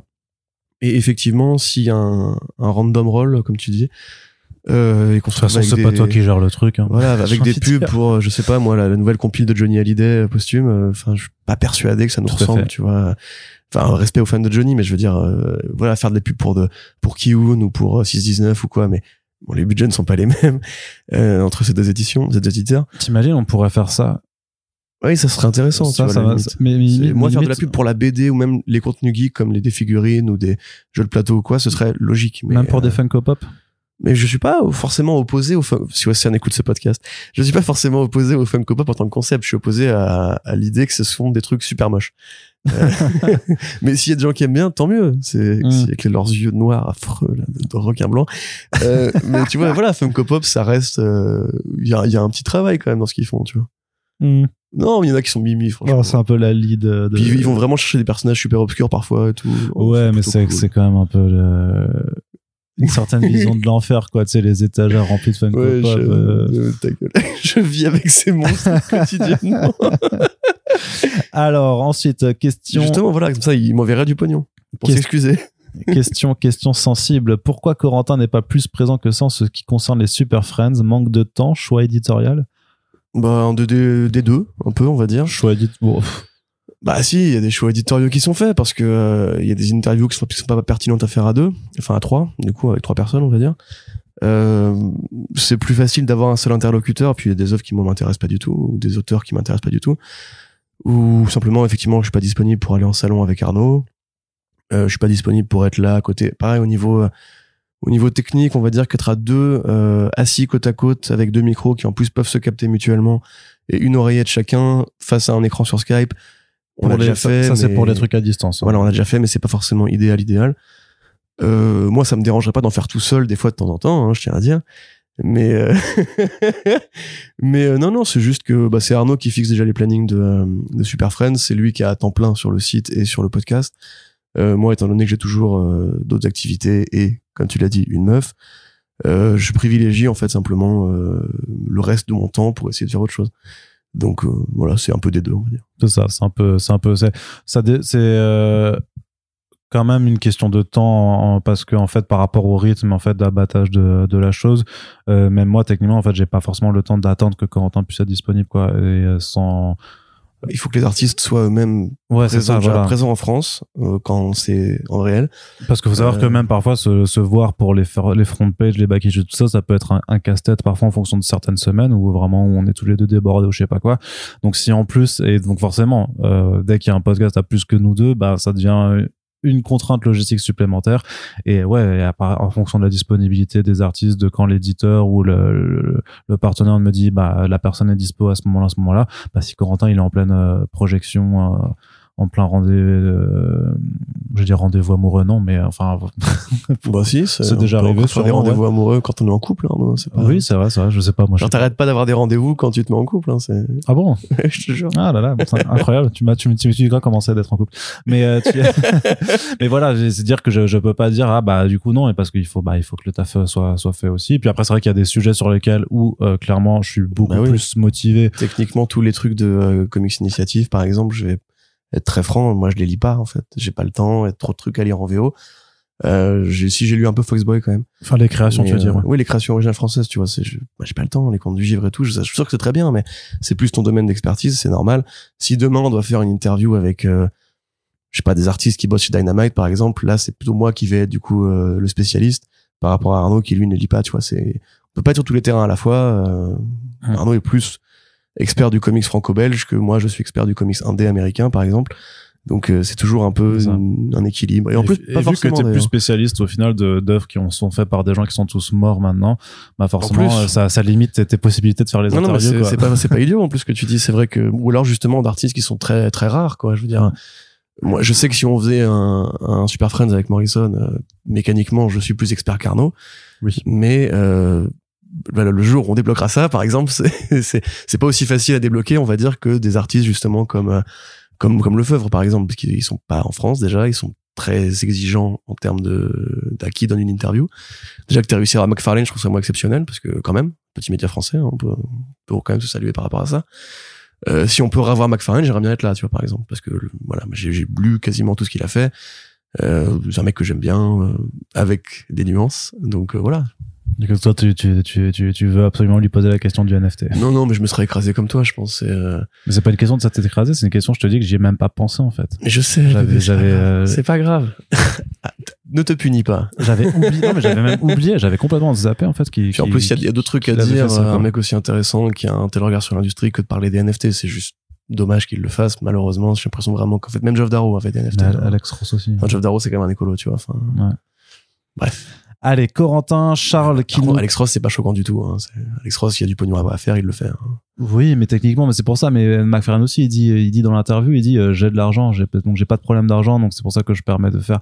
Et pourtant, et c'est vrai que là, j'aurais dû, j'aurais dû te critiquer, mais du coup, pourquoi t'as fait ça? Puisque euh, c'est quoi l'intérêt alors si Je pense que lui, il le voyait vraiment, sa plateforme, Mais comme bon. une façon de faire du Image Comics avec les NFT, en fait. Enfin, de, la philosophie d'Image Comics, euh, ne laissons pas les grosses boîtes comme Facebook, etc., s'accaparer, ou Twitter, euh, Elon Musk, s'accaparer les NFT, euh, faisons une plateforme pour, pour un, un dé, pour que les mecs. Enfin, c'est le communiqué presque qu'il avait fait, hein, parce que c'était avec le DJ de Aoki, là. Ouais. Ça, c'est pareil, enfin, c'est, qu'est-ce que, bizarre. ouais. McFarlane, Steve Aoki, enfin, Ouais. qu'est-ce qui se passe? Allez, une autre question de Charles qui nous dit c'est quoi le bilan des paris kebab et à quand le merchandising du pot de confiture sur la bannière First Print je crois que c'est, Très très bonne question. c'est, c'est à l'équilibre, là. On en fait plus, en fait, euh, parce qu'il y a, Non. il y a moins de sujets un peu où, où j'ai des certitudes. Ouais, c'est ça. Les dernières fois, tu t'es vachement dégonflé quand même. hein. Non, c'est les paris que tu proposais étaient pas intéressants. C'est la fin de Krakoa euh, après Fall of Fake. Je te dis non, 2024. Je te dis moi, Krakoa, Oui, mais parce que- Mais 2024. parce que tu vois là, mais tu prends zéro risque là. Tu fais oui, euh, de- 2025. Bah, c'est euh, ma conviction. Je vais pas euh, inventer une conviction. oui, euh, il y aura un relaunch des X-Men d'ici 2026. D'ailleurs, je veux dire, t'es hein, t'es un, peu, t'es un peu un enfoiré, Arnaud. Parce que précisément pour le truc de Henry Cavill, je t'avais dit que j'y croyais pas qu'il serait là euh, au truc de Black Adam, euh, mais que tu m'as dit vas-y viens on fait un pari pour pour le fun, pour le lol, et après t'es quand même venu réclamer ton kebab. Et ça Arnaud c'est impardonnable monsieur. j'ai- j'ai- c'était- c'était- Henry Cavill qui devait qui devait pointer à la conférence SDCC de Warner Bros. Ah oui, c'est ça. Oui. Tu m'avais dit ouais c'est sûr qu'il va pas y être et tout. Viens on fait un pari kebab. J'ai dit oui mais j'y crois plus moi non plus donc euh, vas-y si tu veux on fait un pari mais bon voilà. Bah oui, je l'ai gagné. En fait t'as pas été beau joueur du tout. Bah si, parce que j'avais dit en plus, j'avais dit tu vas voir, il y aura en fait, il y aura que le trailer de Black Adam et Shazam, il y aura rien d'autre. Mais c'est bon, mais tout, et- frère on le savait ça. Bah non. Et d'ailleurs, d'ailleurs, Bah quelque part, on peut maintenant comprendre d'où viennent les rumeurs. Hmm, d'où venaient les rumeurs Non, je Si pense vois pas. ce que je veux dire. Non, je ne vois pas ce que tu veux dire. C'est vrai, tu vois pas Non, Je je- j'expliquerai hors micro. Très bien. Allez, on continue. Corentin, on a fini les questions sur le site. Maintenant, il faut faire Ah. aussi celles des personnes qui nous ont contactés sur Tipeee et sur les réseaux sociaux. Alors, on a Captcha qui nous dit Bonjour messieurs, euh, si vous étiez à la tête d'une maison d'édition, quel titre à part Spaceman importeriez-vous? Mais on l'a pas déjà On fait a un petit peu fait cette question aussi, un titre VF qu'on aurait voulu importer. Une autre version, tu as, as, as re-réfléchi, je sais pas Non, bah parce qu'on avait déjà répondu en fait euh, de- sur sur les sur les raretés. Mais là, moi, j'ai envie de dire, euh, j'ai envie de dire quoi? J'ai envie de dire, euh, Qu'est-ce que t'as envie de dire? j'ai envie de dire plein de choses. J'ai envie de dire Phénoména. Je sais plus si je l'avais listé dans la partie 1, mais du coup Phénoména, je pense que là, Ouais. immédiatement, c'est le truc. Ça, qui- ça va, ça va arriver. Bah, c'est pas sûr du tout. Hein. Bendis, bah, Bendis, Saroho. Bendis en France. Passé bizarres Marvel, Bendis sur Superman, ça n'a pas marché. Et Bendis en indé, euh, excuse-moi, euh, ces, ces titres indé, ils, ils sortent pas plus que ça. Hein. Mais ils sont pas plus que ça. hein. Bah oui. Ok. Tu T'as vu, t'as vu Pearl, t'as vu Cover, t'as vu. euh, bah non. Moi, j'aurais envie de répondre, du coup, pour modifier mon truc, euh, Hook Joe, qui euh, est une série de requins de 2080 écrite par Pat Mills. Qui Pat fait des Mills, NFT, euh, d'ailleurs, qui fait pire que ça. Pat Mills, il a vraiment fait l'enfer, c'est qu'il fait des NFT sur des dessins produits par des IA. Ah, bah, comme, comme Frank Miller présente. Du coup. Ah non, tu veux dire, Non. genre Midjourney, euh... Oui, oui. Ah, ok. Il vend, Ah ouais, c'est en fait, ça. il vend des NFT de trucs qui sont faits par des algorithmes. Je me demandais comment ça allait prendre avant que quelqu'un ait cette euh, superbe Et idée. Pat Mills, en plus, le mec qui a fait Marshall Law, les trucs comme ça. Marshall Law, Judge Dredd, Ouais. euh, Hook Joe, voilà, qui était une BD écolo. Euh, C'est- ouais, bah, c'est on vieillit- les vieilles, les héros vieillissent mal encore une fois. Parce que j'ai vu quoi? J'ai vu, c'est c'est juste, c'est c'est John McCrea que j'ai vu sur Facebook qui m'a dit, je viens de bloquer Pat Mills, vous devrez tous faire de même, quoi. c'est vraiment le truc. euh, Là, c'est Ah, il vénère. raison, c'est triste, vénère. mais... donc, du coup, ouais, Hook qui était en fait un, un spoof euh, de, de Jaws, en fait, de Les Dents de la Mer. À l'époque de la grosse frénésie, pareil, ça, ce serait un, ça ferait un super papier si j'avais le temps de l'écrire. De la grosse frénésie des requins euh, à Hollywood et dans le jeu vidéo et dans les comics. Et en fait, Mills en a profité pour faire vraiment une version ultra sanglante et ultra snuff movie avec un requin géant, mais vraiment géant en fait, gros comme un cachalot, euh, qui bouffe plein de gens. Moi, j'aime bien les requins, j'aime bien les dents de la mer. Enfin, j'aime bien les requins, j'aime bien les requins en tant que monstres parce que c'est des monstres. Euh, du coup, voilà. Parce que t'aimes pas Jeff, donc. euh. Non, parce que Jeff, c'est pas un monstre, justement, c'est pas normal, c'est un, c'est un requin mignon, ça n'existe pas. euh, donc, du coup, voilà, ce serait, je crois que c'est pas édité en France, mais peut-être que Delirium un jour aura envie de le faire. Et sinon, euh, Accident Man, peut-être, le- les deux premiers numéros d'Accident Man, qui était un truc qui était paru dans Toxic, à côté de Marshall Law, qui était peut-être aussi de Pat Mills, euh, avec un Qui a été dessinateur. adapté en était- film en plus. Ouais, ouais. avec. Euh, ouais, ouais. Non, non, non, monsieur, c'est pas bien de parler. Donc, euh, C'est pas, c'est pas Ar Ar Ar- Arnie Hamner, c'est l'autre. C'est un autre mec qui, qui était dans le Hipman, euh, dans le dernier Hipman, euh, dans Hipman 4, là, euh, l'américain ultra. ah ultra oui, vénère. oui, oui, espèce de, d'allégorie trumpiste. euh. Mm. Ouais, c'est pas terrible, pas dit 24 quand même. hein. Donc, euh, voilà, euh, cette BD-là qui était effectivement euh, juste deux très bons numéros, un troisième. En fait, ça changeait d'artiste à chaque numéro. Et il y avait vraiment un côté ultra cynique, ultra, euh, ultra glauque, en fait, que j'aimais bien. Buttonman, je crois que c'est déjà édité en France, il me semble. Euh, Alan Wagner et, euh, non, Alan Grant et John Wagner. Qui, euh, voilà, que pareil, une très bonne BD d'assassin qui devait être faite en série télé, je crois. Euh, Enfin, en fait, moi, plein de BD britanniques un peu, un peu obscurs comme ça. Scott Atkins, c'était Accident Scott Man. Atkins, ouais. Ah oui, c'est oui, c'est ça. Ouais, c'est vraiment l'espèce de militaire euh, Ouais, qui est ultra fort à la baston et qui est un gros facho euh, ouais et qui, qui, qui te sort des récitations de Trump dans ses discours. ça. Du coup, voilà, ce serait moi des trucs comme ça un peu, euh, un peu plus rares, on va dire. Question de Renaud ensuite. Ah, Renaud. Je sais, mais je, je pense que c'est lui, puisqu'il Ouais, dit euh, salut Coco. Non, mais il y a plusieurs Renaud qui commentent sur, euh, sur First Print. Mais du coup, vu qu'il dit salut Coco, je t'aime, je Non, c'est que- c'est mon, c'est mon je pense que c'est ton Renaud. C'est mon Renaud. Euh, ma question sera pragmatique et axée sur le financement participatif. Vous êtes habitué à la fin de vos épisodes et sur les réseaux à encourager les partages, à parler de vos partenariats libraires, et ce qui est super, mais vous ne parlez presque jamais de votre Tipeee. Et il dit, je pense que c'est une erreur. Ah, ça y est, c'est la, c'est la question du coup. Permettez-moi de faire la comparaison avec un autre podcast euh, que j'écoute beaucoup et qui fonctionne de façon similaire. À chaque début d'épisode et fin d'épisode, ils prennent quelques secondes pour remercier à la fois les auditeurs, mais aussi les contributeurs qui leur permettent de faire le travail avec une certaine sérénité. Euh, et il dit, voilà, le fait d'en parler régulièrement sans être insistant ou relou sur le sujet, euh, ça ancre dans la tête des auditeurs que ça existe et que c'est une possibilité et que l'on peut ainsi se sentir heureux de participer à First Print. Est-ce que vous n'en parlez pas parce que vous avez peur d'embêter les gens ou bien parce que le palier atteint vous convient au vu de la qualité de votre travail? Merci. Et la quantité de boulot abattu tous les mois, vous mériteriez bien le double de ce que vous avez actuellement. Ce ne serait pas volé. Euh, bah, j'aimerais bien. Ouais, là c'est. Ouais. J'aimerais bien. Euh, et alors, en fait, c'est une question qui est difficile parce qu'elle dépend pas vraiment de nous. C'est on, on peut mettre trois balises euh, abonnez-vous, abonnez-vous, soutenez, soutenez, soutenez, Tipeee, Tipeee. Non, c'est vrai qu'on pourrait en parler au début plutôt qu'à la fin, parce qu'en général, à la fin, une fois qu'on a dit bon, bah, c'est la fin de ce podcast, hein, j'imagine que beaucoup de gens zappent et, Ouais. et, et une fois que c'est la fin. euh, au, bout, au bout de trois blagues sur Thor et les macarons, euh, Peut-être qu'ils abandonnent aussi. grand monde à la fin, non, quoi. mais c'est vrai par contre qu'en termes de de de de, de- d'éditorialisation, on pourrait le mettre au début. D'ailleurs, je, je- c'est vrai que moi j'écoute d'autres podcasts où ils le mettent aussi au début. Euh, c'est peut-être plus malin effectivement plutôt que que de le dire à la fin puisque ça permet effectivement de rappeler parce que non c'est effectivement le, le, euh, le- je suis très content ça je l'ai déjà dit depuis le début hein, je suis toujours très content des, des paliers qu'on a réussi à atteindre et qu'on arrive à maintenir même si en ce moment c'est pas c'est pas au, au top de, de la forme. Mais euh, satisfait euh, non parce que je serai satisfait quand on pourra en vivre à 100% et ça pour l'instant c'est pas encore prêt euh, prêt d'arriver mais c'est euh, c'est vrai qu'il y a toujours eu bah faut savoir aussi que même l'année dernière par rapport aux polémiques avec les, le, cofondateur et tout ça il y a eu à mon époque où on voulait même plus non plus en parler parce que euh, juste par flemme de devoir répondre à des gens qui viendraient nous euh, nous faire des procès d'intention sur euh, sur sur la chose et on avait répondu dans le Q&A de l'année dernière pourquoi en fait on n'avait pas voulu quitter la chose bah parce que et, et je le Parce qu'il est avec les Fantastic, les Fantastic Four et qu'on veut pas du coup le. le et, quitter. et- Ouais. et effectivement, mais juste parce que sinon c'était, on était plus, c'était, c'était, signé la mort en fait de, de, de notre petit, de notre Oui, petit encore modèle. une fois, parce qu'il y a aucune plateforme qui n'a pas qui n'a pas de contenu euh, problématique slash haineux slash machin en fait. YouTube vous voyez vous avez, on va pas engueuler YouTube parce qu'ils ont des connards euh, d'extrême droite. Parce qu'à côté de ça bah il y a des youtubeurs très sympathiques qui existent aussi C'est que c'est, c'est dire que si nous on quitte là quelque chose, en fait, c'est laisser la, la, la, la place libre à tous les tous les connards en fait. Et, Ouais, ouais. en fait, et tu, et tu perds à, à, à ce jeu-là. Mais bref, on va pas revenir là-dessus.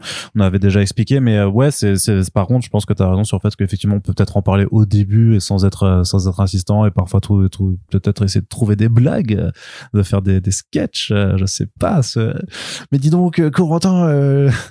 C'est une, une fausse une fausse pub Leclerc, Non, euh, non. Une, si, une petite fausse. j'ai rien préparé là T'as t'as rien préparé non, j'ai rien préparé c'est incroyable parce que du coup, euh, depuis que la vie a augmenté, je me retrouve toujours avec quelques euros, je sais pas quoi en faire à la fin du mois. tu connais pas tu peux le préparer tu connais pas le podcast Force Sprint Oh ben non, qu'est-ce que c'est? C'est deux connards dans un canapé qui parlent de comics et ils ont une page Tipeee Oh bah attends, je vais aller donner tous mes sous dessus. Et t'en garderas un peu pour acheter le pain.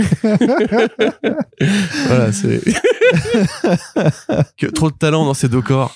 Donc ouais, non, en fait, moi, je j'entends ce que tu dis, euh, mon bon Renaud, c'est plus. euh, je pense qu'au départ, on a on a fait ce choix en fait d'en parler le moins possible et surtout à la fin des émissions parce qu'on voulait pas être dans le côté euh, Mendiant. le côté quémandé, c'est ça. Et en fait, c'est c'est vrai, c'est une réalité qu'aujourd'hui, par rapport à hier, rappelle-toi une époque, bah justement, on, on parlait de, dans le précédent podcast de, de comment moi j'avais découvert Comics Blog. J'avais découvert avec Gameblog à l'époque. C'était un des premiers sites qui avait commencé à faire du premium, euh, longtemps avant justement que c'était une, une généralité. Et il y avait vraiment des, des mouvements très agressifs dans les commentaires de gens qui disaient euh, premium va te faire va te faire foutre pourquoi ce contenu là est réservé au premium pourquoi la vidéo dans les podcasts est réservée au premium etc etc bon il se trouve qu'en fait euh, ils ont amorcé sans le savoir en fait un truc qui, qui s'est généra- généralisé depuis. Euh, ce qui veut pas dire que ce qu'ils faisaient était to- totalement euh, blanc hein. je veux dire il y avait vraiment des abus et tout. Mais voilà aujourd'hui maintenant on a plus l'habitude de ça. Effectivement peut-être que vous seriez prêt à l'entendre plus régulièrement. Mais nous au départ l'idée c'était effectivement que le podcast reste gratuit qu'on soit pas en train de vous réclamer des thunes et tout euh, parce que c'est pas notre revenu principal on aimerait bien que ce le soit malheureusement c'est pas possible pour l'instant euh, c'est peut-être plutôt à la limite à vous de nous dire en fait dans les commentaires ou sur les réseaux si euh, vous trouvez que euh, même peut-être que vous, vous oubliez vous-même qu'on a un Tipeee parce qu'on n'en parle pas assez, euh, que vous oubliez peut-être qu'on fait pas assez de pédagogie par rapport à ce côté soutien, etc., qui effectivement nous permet de financer des trucs, les voyages de presse d'Arnaud, voilà, etc. Il y a des trucs vraiment, enfin c'est une partie de notre revenu qu'on peut pas euh, on peut pas annuler comme ça en continuant à produire la même quantité d'émissions. Non. Donc euh, voilà, c'est peut-être à la limite pareil. Si, si vous avez peut-être des des requêtes ou des trucs que vous voudriez qu'on fasse et qui pourraient vous inciter à donner, je sais pas.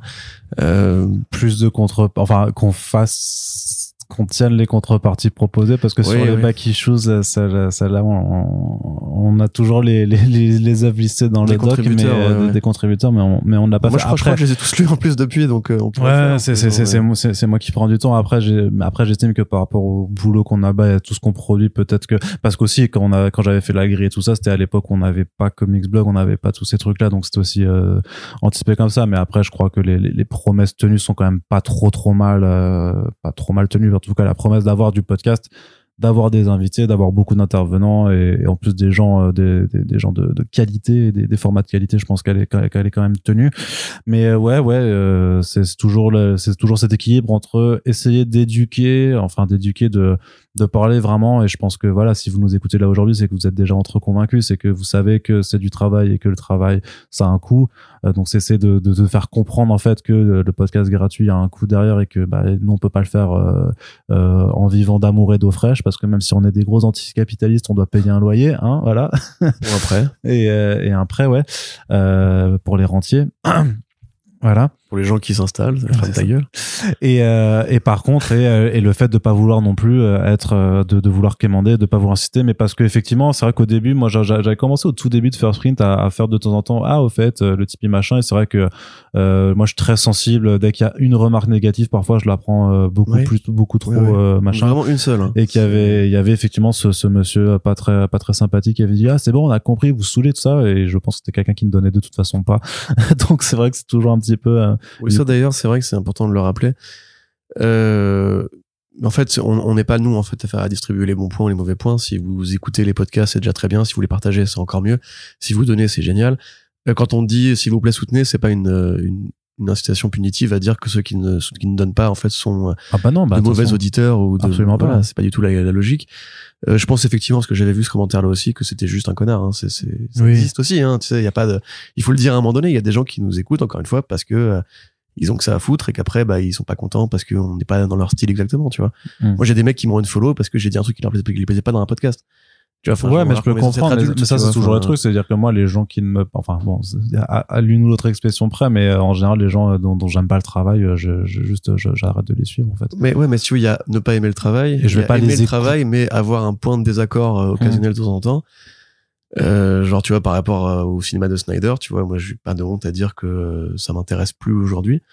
Et j'avais pareil, je sais pas, j'ai reçu des, des, des DM, euh, bah, tu connais de toute façon les, Hmm. voilà, qui disaient, je suis désolé, je t'adore et tout, enfin, j'aime beaucoup vos émissions, mais là, euh, ce, ce, ce- ce Snyder bashing, j'en peux plus. Et je suis en mode genre, mais gars, on, on en parle une émission toutes les, tous les quatre matins. En plus, il a plus d'actualité comics, enfin, tu, si t'aimes bien ce qu'on fait, ou l'actualité qu'on traite, ou les BD qu'on traite, c'est un peu bête de juste s'arrêter à ça.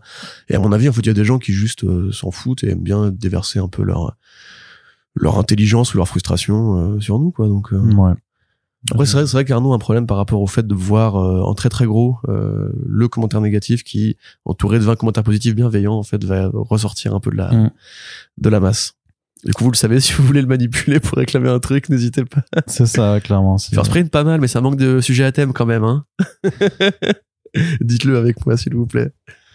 ensuite euh, on est une, sur une question de Sindri hello Sindri Salut. Qui nous dit bravo pour l'année qui vient de passer. Je vous fais métaphoriquement une tape sur l'épaule, à défaut de pouvoir le faire en vrai pour la quantité astronomique de taf que vous avez aligné. Franchement, c'est dingue, les mecs. Je sais pas si c'est purement de la passion ou le capitalisme qui vous pousse à la gorge, sûrement un subtil mélange des deux. Mais non, on est anticapitaliste. Franchement, si c'était le capitaliste, on aurait arrêté First Print depuis un petit moment, je pense. Ouais. Alors, investi, c'est pas très rentable, tu vois. On aurait pu acheter des ah non, le fait, retour sur investissement euh, d'un point de vue purement pécunier, ouais, c'est pas vraiment ça, quoi. Mais effectivement, on le fait pas que euh, ou même pas du tout pour pour la pour la thune. Par contre, on veut pas le faire gratos parce que c'est beaucoup trop de travail. On le fait pour interviewer Todd McFarlane. Ça, ça vaut tout l'or du monde. c'est vrai que ça vaut ça vaut Tu pas mal dit de dans le choses. dans le Tipeee Ouais, aussi. alors par contre, euh, ouais, ça, ça vaut le, le prix du euh, C'est ça, le billet d'avion aller-retour. euh, l'avion, le logement, le, tout ça, hein, ça, ça, ça, ça a quand même un coût aussi. Les, les hot dogs à 6 dollars. les bretzels, Les bretzels, pardon, les bretzels à à 6 6 dollars, mon gars. Et ça, pour un Alsacien, c'est trop. Quel enfer, bah bien sûr. à Strasbourg, c'est 1 euro. Non, mais ils sont pas aussi gros. Et, euh, et c'est des vrais bretzels euh, d'Alsace, quoi. Là, tu sais, ton, ton pretzel. Euh, Ton pretzel. Non, mais c'est en plus parce que ça s'appelle, c'est avec un P euh, aux États-Unis, c'est pretzel. Pretzels.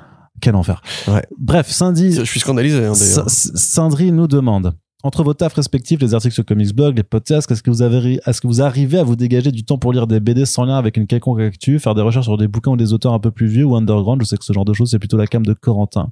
Ouais, euh, bah, la réponse est oui, du coup. Oui. Moi, j'y arrive euh, à partir du moment où j'arrive à ignorer aussi qu'il y a un truc très urgent à faire. À partir du moment où il coupe les notifications sur ça. Messenger et qu'il voit pas les 15 messages, genre, hé, Corentin, Eh, eh oh, faut hello, faire ça, et bro, ça, et Corentin. Deux points. et puis ceci. Darnon bien le, et puis ceci. Ouais. Euh, oui, non, bien sûr, évidemment qu'on arrive encore à lire. euh, C'était moins le cas à une époque. C'était à une époque, moi, je- vraiment, je lisais quasiment que pour le boulot. Parce que j'ai aussi un peu ce côté maladif de quand je fais une news sur un album que j'ai pas lu. Euh, je vais prendre une heure et demie pour faire la news parce que je vais aller lire l'album. Euh, voilà, ma page Comixology n'a aucun sens. Donc, euh, oui, oui, non, on, lit encore pas mal. Euh, Enfin, en tout cas, moi, je réponds pour moi, je lis encore pas mal. Là, par exemple, avec l'annonce de la série Zorro de Jean Dujardin, j'ai voulu faire un peu des recherches sur les comics Zorro. J'en ai dû en lire une vingtaine dans le week-end. Et bah, du coup, voilà, c'est pas récompensant du tout. Mais j'ai du coup les- découvert les comics Zorro de Alex Stott, euh, adapté de la série télé de, avec Guy Williams. Et extraordinaire série télé. Monasterio, bref. Euh, Regardez-là, c'est, c'est toujours génial. Le capitaine Monasterio, il a fait, Monasterio. il a fait informer qui C'est Don Diego qui est Zorro Oui, mais ce n'est pas tout. Sacha Distel qui fait une Sandiario. Bref. Incroyable série télé. Donc, euh, et mais merci François Pérus. Donc oui, non, non, moi je lis toujours autant. Euh, pas parce que c'est ma passion en fait, c'est tout simple. Je lis pas juste parce que je je bosse là-dedans. J'ai- On bosse là-dedans parce qu'on lit. Oui. C'est plutôt dans ce sens-là que ça marche. Moi, je lis aussi, euh, je lis aussi. euh, Il faut que je fasse comme toi les Fred en fait. Euh, Parce que du coup, moi je lis beaucoup de trucs dont je pourrais parler. En fait, ça, ça se perd dans le flux. Ouais, moi c'est vrai que moi je tiens un thread sur Twitter où j'essaie de lister voilà les lectures que je fais, mais après je lis aussi, euh, faut savoir que je lis- je lis- j'essaie de lire de la presse, de m'intéresser. Il y a Epsilon que j'aime beaucoup, une petite revue scientifique, euh, euh, parce que je suis toujours un petit peu intéressé par les questions d'actualité de science et de choses-là, puisque je, je viens de là. Microbiologie. Oui, les bactéries. Ah, oh, Tardigrade, c'est tellement le feu. c'est incroyable, mon gars. Ce mec est un nerd. Ah, il faudrait- il y a des bactéries dont je pourrais te parler, mon gars, laisse tomber. Ah oui, Euh, non, merci, ça ira. si, mais mecs, des bactéries qui se voient, qui arrivent à se voir. Il y a des bactéries dont je pourrais te parler, mon gars, mais t'en regarderais pas. Tu serais là en mode genre, waouh, ces bactéries font ça. Tu seras, bah, euh, tu te moques, tu te moques, mais, Mais, non, mais non, euh, c'est mignon, c'est mignon. À partir d'un seul modèle, Ouais, modèle unicellulaire, elles ont colonisé littéralement tous les environnements possibles. pas possible. Quoi si, tout, C'est fou. tous. Il y a pas des bactéries qu'on a sur nous en permanence aussi Bah, bien sûr que si, t'es composé, tu sais que ton corps est composé de dix fois plus de bactéries que de cellules humaines. hein. Non mais tu sais, il y avait un truc, qui était- il y avait une recherche récemment sur des bactéries symbiotiques en fait qui se nourrissent, euh, qui vivent dans les pores de notre peau précisément et qui sont en train en fait d'évoluer au point où elles peuvent plus en fait se passer de notre corps et en fait on a vraiment des vénoms sur nous euh, constamment. Oui, Je vais te retrouver le nom de ce truc là. mais même les bactéries de ta flore intestinale, enfin, c'est des bactéries qui Ouais. sont, qui sont, qui se développent, qui se développent euh, à- avec toi, en fait. Et Et la vinaigrette. C'est-à-dire que techniquement, on considère même en fait que le microbiote, c'est-à-dire l'ensemble des bactéries qui peuplent euh, ton tube digestif, en fait, c'est un organe à part entière. c'est fou. C'est voilà. et que et il y a eu des recherches qui ont fait des liens aussi entre euh, justement des, des phénomènes psychologiques, on va dire genre de dépression et tout ça, par rapport à la flore. En fait, enfin, un individu dépressif, un individu, on va dire euh, qui va bien, en fait, aura pas la même composition de la flore euh, microbiotique. euh, voilà, il y a, y a plein plein de recherches qui ont été faites ça. Il y avait une série qui était incroyable aussi, qui s'appelle Regenesis, et qui en fait, euh, donc c'était de la fiction, mais qui se basait quand même sur des approches de, de, de, faits scientifiques, où en fait à un moment ils étudient une vague de suicides et tout dans une ville qu'ils comprennent pas, et en fait s'aperçoivent que l'eau est contaminée par des par des vers microscopiques qui sécrètent une molécule en fait qui est responsable en fait de, de phénomènes euh, dépressifs euh, et, euh, et d'envie suicidaire et enfin c'est trop fort et le truc c'est que ça existe vraiment en fait euh, voilà ce genre de choses là donc voilà Merci. les hein, bactéries, c'est le feu. Merci, Euh, docteur. Et regardez Deinococcus radiodurance, c'est une bactérie qui est incroyable, qui résiste aux bombes atomiques, littéralement, qui arrive à résister aux... Big up à cette bactérie. Elle est trop forte. Si tu nous écoutes, où que tu sois, bactérie, trop forte. Et vous savez que bien. voilà que l'idiot, l'idiot se, se, se moque puisqu'il n'a. Mais non, mais c'est super intéressant en plus. Allez, C'est juste, euh, voilà, c'est bien de te voir euh, t'emballer. Un coup. Corentin, Oui. il nous demande ensuite euh, sur les formats de fond qui sont, j'ai l'impression, les plus difficiles à produire. Est-ce qu'il faut des relectures, intervenants, écriture du fil conducteur Est-ce qu'un retour des omnibus première version avec des thématiques du style comics et politique est envisagé Est-ce que vous préférez garder votre énergie sur la sortie de podcasts thématiques sur des auteurs? Bon, on va, on va faire les deux, hein, de toute façon. Bah oui, il y a déjà des sujets qu'on, encore une fois, euh, qui sont prévus. Après, un omnibus euh, sur un sujet qu'on pourrait découper en quatre numéros, c'est probablement plus compliqué à envisager dans le sens où euh, ça demande, voilà, là encore une fois, énormément de recherche. Moi, j'avais déjà dit donc euh, dans le précédent podcast que Lovecraft en comics c'était intéressant parce qu'on connaît des gens qui se travaillent dans la BD, qui sont fans de Lovecraft. Mm. Euh, Arnaud lui-même est fan de Lovecraft. C'est un sujet qui a inspiré beaucoup de grands auteurs, que ce soit Moore, que ce soit Mignola, que ce soit plein de grands auteurs britanniques en général. Et puis même c'est devenu un trope en fiction, maintenant l'horreur Lovecraftienne c'est un bestiaire en fait, c'est quasiment un genre, euh, autant que les dragons et, et les zombies. Donc euh, voilà, ce sera, ce serait intéressant. Après, sinon, ce serait peut-être des, bibli- des bibli- des bibliographies qu'on pourrait segmenter en omnibus, euh, comme par exemple, encore une fois, on y revient parce que c'est un peu notre euh, baleine blanche à nous, mais Jeff Lemire, on peut pas le faire en un, seul podcast. Même Non. Jeff Lemire en indé, on peut pas le faire en un seul podcast. En fait, Non. faudrait faire période euh, indé, pré-décès, période d'essai, période vertigo, période image. Mm. Et encore les périodes image seraient bien tassées. Ouais. Donc euh, ouais, non, non, il y a toujours des idées qui, qui gravitent. A priori, si on, si on est là pour euh, le long terme, euh, oui, il y en aura. de toute Voilà, façon. on voulait faire Voilà. aussi un petit bilan de la transition de Marvel et DC vers les, les formats jeunesse, on va dire. Euh, quand Urban Link s'était lancé, on avait prévu cette idée-là, puis après, elle avait un peu pris la flotte. Mais c'est toujours intéressant parce que ça continue, en fait, quelque part, et même les œuvres sont un Mm. peu plus intéressantes qu'avant, euh, maintenant qu'on a un peu dépassé les modèles de base. Donc oui, non, non, mais il y a toujours euh, un million de choses à faire. Euh, c'est pas que ça prend plus de temps, en fait, c'est qu'il faut juste trouver la bonne idée au bon moment. Alors qu'en fait, les formats réguliers, on va dire les formats de routine, qui sont Super Friends, euh, Back Issues et Front Page, bah, en fait, de fait, le, conducteur, comme tu dis, s'écrit tout seul. C'est l'actualité qui donne le programme, c'est les sorties qui donnent le programme, et c'est la disponibilité des intervenants, euh, ou les sorties des BD qu'on a à promouvoir éventuellement, qui donnent le programme des interviews. Donc, tout ça est assez bien rodé, en fait, alors que l'autre truc demande vraiment à nous deux de choisir un sujet qui nous intéressera, où on saura qu'on a le temps de faire les bonnes recherches, Mm. les bonnes lectures aussi, et euh, après de trouver pareil des intervenants qui soient pertinents. Parce que l'idée des omnibus, c'est aussi d'avoir des gens avec nous pour parler euh, de sujets X ou Y, parce qu'on va pas juste faire ça à deux. Enfin, il y a des sujets qu'on pourrait faire à deux, Oui. probablement. Mais euh, dans l'idée, on aimerait bien aussi en profiter pour partager un peu la force. Donc euh, voilà, mais c'est prévu. Il y a encore une fois une liste de sujets qui existe déjà. Ensuite, Guillaume qui nous dit euh, Ma question porte sur l'avenir. Où est-ce que vous vous imaginez dans 5 ans? Quel projet hors First Print aimeriez-vous mener à bien? Euh, oula, bah, j'essaie moi de réfléchir, euh, euh, de moins en moins de réfléchir par rapport à l'avenir parce que j'ai peur. Euh. Dans cinq ans, je me vois bien avec une lance chasser des lézards pour boire le, leur sang, parce qu'il y aura plus d'eau potable d'ici là, et essayer d'éviter les troupes de la mort de Poutine qui auront envahi Paris. Voilà, donc ça c'est ce que j'imagine dans cinq ans. Après, lire des BD dans le tas, ce sera probablement un peu plus accessoire. Ou alors on pourra faire des podcasts, tu sais, à la radio Apocalypse, euh, qu'on diffusera sur un, réseau pirate et tout. Bienvenue dans le First Print Apocalypse, tu vois. On dira, qu'est-ce qui est sorti cette semaine? Rien, parce que y a plus d'éditeurs, il y a plus de bois. y a Il plus faut de être optimiste, Corentin, quand même. Oui, non, non, bien Moi, sûr. dans 5 bien ans, sûr. je me vois riche comme Ouais. Crésus, clairement. Ça me paraît- Puisque je pense que d'un coup, euh, toute la France se sera dit euh, Ah, mais les comics, c'est trop bien. C'est possible. C'est une bactérie d'ailleurs, une Ouais. bactérie que tu auras créée pour euh, mettre dans le cerveau des Une gens. pour bactérie qui donne envie de lire des comics. Voilà. Arnaud, allez hop, au travail. Yes. Sors les tubes à essai. Et du coup, bah, vu que le comics sera devenu incontournable, euh, tout le monde s'arrachera à First Print et on sera un peu les rois du pétrole, même s'il n'y a plus de pétrole. Ça me paraît tout à fait crédible. Oui, Ouais, ouais. Les, on sera les rois des centrales solaires. Ce il faudra dire ça d'ici 5 ans, en fait. Mm. Il n'y aura plus de pétrole. On sera vrai. les rois du solaire. Ou les, ou les rois de l'éolien. On sera les rois de l'éolien. non, après, je t'avoue que j'ai aucune idée. 35... pff, dans 5 ans, je, j'aurai T'auras 37 ans. 37 ans. Moi, j'aurai 36 ans.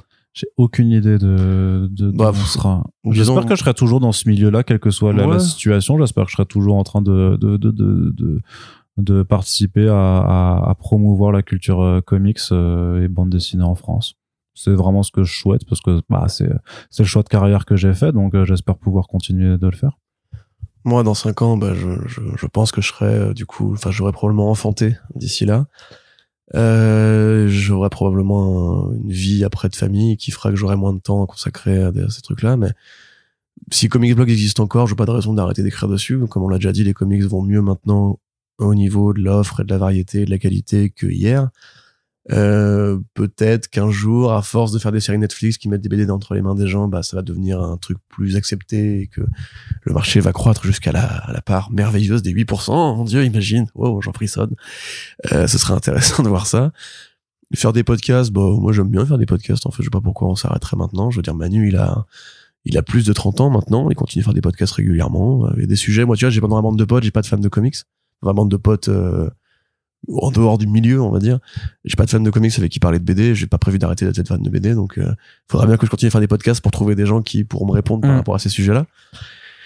Euh, sinon, après, s'il y a, si la question c'est est-ce que vous avez des, des- des objectifs, euh, Or First Print, ouais. À part toi, tes envies de, de, de perpétuer ton patrimoine génétique. hum, c'est compliqué effectivement d'avoir un rapport à l'avenir dans cette société, mais je sais pas. Moi, j'avoue que j'aimerais bien. euh, Je répondre de conneries, mais vas-y, pardon. J'aimerais bien, je sais pas, bah, si j'apprends vraiment à dessiner d'ici là, peut-être euh, faire de la BD aussi, euh, ou, ou écrire une BD pour quelqu'un qui saurait dessiner à ma place, comme Arnaud Kikou par exemple, euh, qui sait déjà très bien dessiner. Euh, Ça sort de nulle part, ça, hein, purée. Je sais pas, en fait non, voilà, moi je, je réfléchis pas vraiment à l'avenir parce que ma vie est déjà assez compliquée et, et chargée en trucs que déjà j'ai pas le temps de faire des trucs qui me plaisent maintenant, Mm. donc imaginez que demain sera différent, je pense pas. Je pense que je serai plus, je serai plus projectionniste, ça c'est, je pourrais pas tenir 5 ans à ce rythme-là. Euh, je pense que ma vie va pas se transformer du jour au lendemain. Pff, Non, en fait, je te dis, je, je réfléchis pas, en fait, moi, en termes de, de Ouais. ça.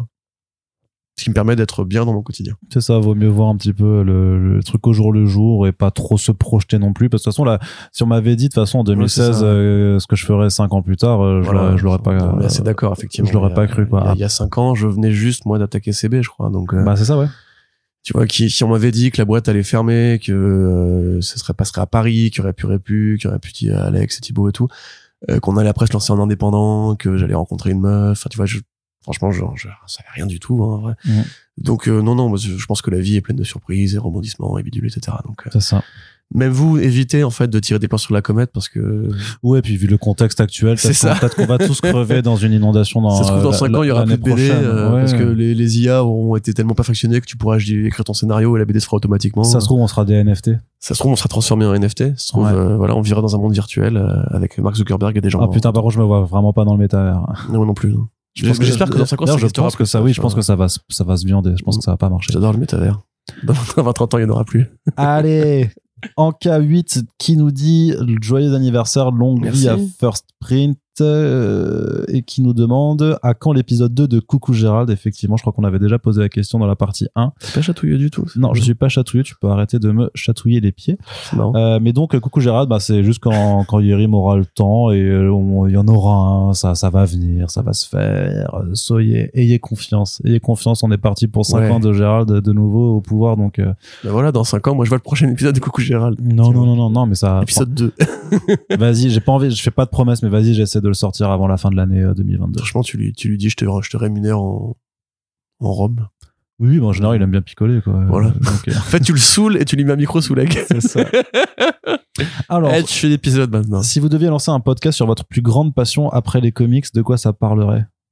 Ah, probablement de rap, j'ai envie de dire, mais c'est pas sûr du tout parce que même là, je me sentirais pas légitime en fait. Alors qu'en comics, quelque part, je commence un peu petit à petit, à force que ça fait- fera bientôt 10 ans, Ah ouais à me sentir un peu légitime. Cite tous les comics qui sont sortis depuis 1938. D'accord. Alors, Action Comics 1, Action Comics 2, Deux, Action Comics Detective Comics 27.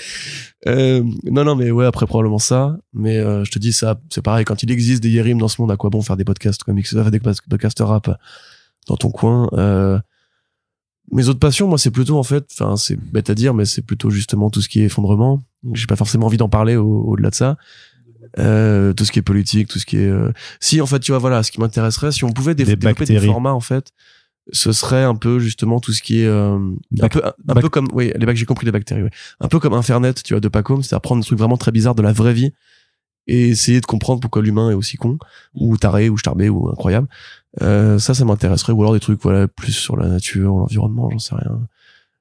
Tiens, alors aller interroger c'est un truc qu'on avait un projet à une époque avec une pote d'ailleurs aller interroger des vraiment des mecs qui bossent en fait pour de vrai dans euh, la transition énergétique et tout pour voir avec eux en fait si c'est vraiment un truc qui va fonctionner ou si c'est juste euh, un, un qu'on nous vend pour nous rassurer avant qu'en fait alors que c'est déjà perdu tu vois c'est déjà terminé. Voilà tu vois l'effondrement qui revient à la surface Euh, sinon, bah, l'histoire de la presse. C'est vrai que moi, je, The Pulse, c'est un peu, un peu pour ça que c'était parti au départ. C'est, euh, moi, ça me passionne, en fait. J'ai étudié le journalisme. Je sais pas si je suis journaliste, mais en tout cas, euh, c'est un truc que, je trouve passionnant et on a besoin plus que jamais maintenant d'avoir une presse libre en France. Les, les états de la presse vont très très mal. Euh, c'est vraiment des milliardaires qui possèdent les groupes, le service public qui, qui est en train en fait de devenir, euh, de redevenir l'ORTF. Euh, les médias, euh, bah, comme les un peu les nôtres d'ailleurs, qui bossent sur le, qui, va- qui travaillent sur du freemium maintenant, bah, n'arrivent pas à s'en sortir. Donc tout ça, tout ça, ce serait intéressant d'en parler, de proposer des solutions, d'aller voir des journalistes, histoire de monter vraiment un, vrai site d'actualité, euh, mais qui est la liberté, bah, comme Mediapart en fait, de faire une vraie actualité politique qui soit pas em- embrigadée par euh, les contraintes financières, etc. Parce que c'est une passion pour moi, voilà, simplement. Et puis sinon, bah, ouvrir un ciné à moi. Voilà. Ça, du coup, ça sera pas, pas, pas, pas possible. Parce que quand le CNC aura disparu, il y aura plus d'aide du tout. Mais voilà, si j'aimerais bien avoir mon ciné à moi que j'ai, euh, qui pourrait faire euh, des bons films euh, en 35 mm. Films d'horreur un peu vénère. Ça pourrait être sympa en effet. Et toi, Arnaud? Les bactéries. Et moi, alors bah, les bactéries, forcément, euh, mécanistique des logiques évolutionnaires euh, chez les prokaryotes, euh, c'est clairement, euh, clairement le podcast que je rêverais de faire. Et, je mec, je pourrais- avec un aplomb. hein. et je pourrais vous convaincre euh, très facilement euh, que Tu sais a- que là, les gens vont réclamer, en fait. Vraiment Tout à l'heure, les gens vont réclamer un podcast sur les je bactéries. te parle, si je te parlais de cette bactérie qui fait des cristaux de mal. Tu peux faire du YouTubing bactéries. Euh, pas mais ça doit déjà exister, ça doit déjà exister, mais il y a vraiment, mais il y a vraiment, par contre, non, mais après, même de façon plus générale, de faire un truc, ouais, sur, euh, de faire en fait ce que Stephen Jay Gould faisait euh, par l'écrit, mais en podcast, je pense qu'il y a, bah après, il y y a déjà dû avoir des trucs avec la tête au carré, tout ça, euh, sur les curiosités scientifiques, en fait, il y a déjà plein de gens qui, qui le font, donc ce serait pas forcément très original, mais après, c'est vrai qu'en accent le propos vraiment sur pourquoi les bactéries, pourquoi le monde microbien, en fait, est vraiment aussi fascinant euh, à étudier, c'est, euh, quelque chose que j'aime bien. De toute façon faire de la vulgarisation scientifique moi je sais que moi je me rappelle très bien de, de tous les tous les exposés que je faisais en master tous les sujets que je choisissais. Je veux dire que euh, tu vas je sais que toi tu vas tu vas éclater de rire mais je veux dire quand j'avais une UE de d'immunologie où moi j'ai fait un, un rapport sur les anticorps de chameau et je te jure, je te jure, mon gars, qu'il y a un truc fascinant avec les putains d'anticorps de chameau. Et s'il y a des scientifiques qui nous écoutent, ils savent très bien de quoi, Eh je, veux- de quoi vous, je veux vous parler. savez, hein, les gars. Vous êtes dans la Et, confidence. euh, Et voilà. Et, euh, Les milieux interlopes. euh, mais si vous ça, si vous savez pas rechercher sur internet, vous allez voir, il y a déjà des articles qui en parlent ça, des, des- des choses, des choses vraiment très très euh, très très intéressantes. Anticorps de chameau, mais pas au taf. Sinon, ça va vous regarder chelou. Bah non, bah ça, ça c'est complètement safe for work euh, de toute façon.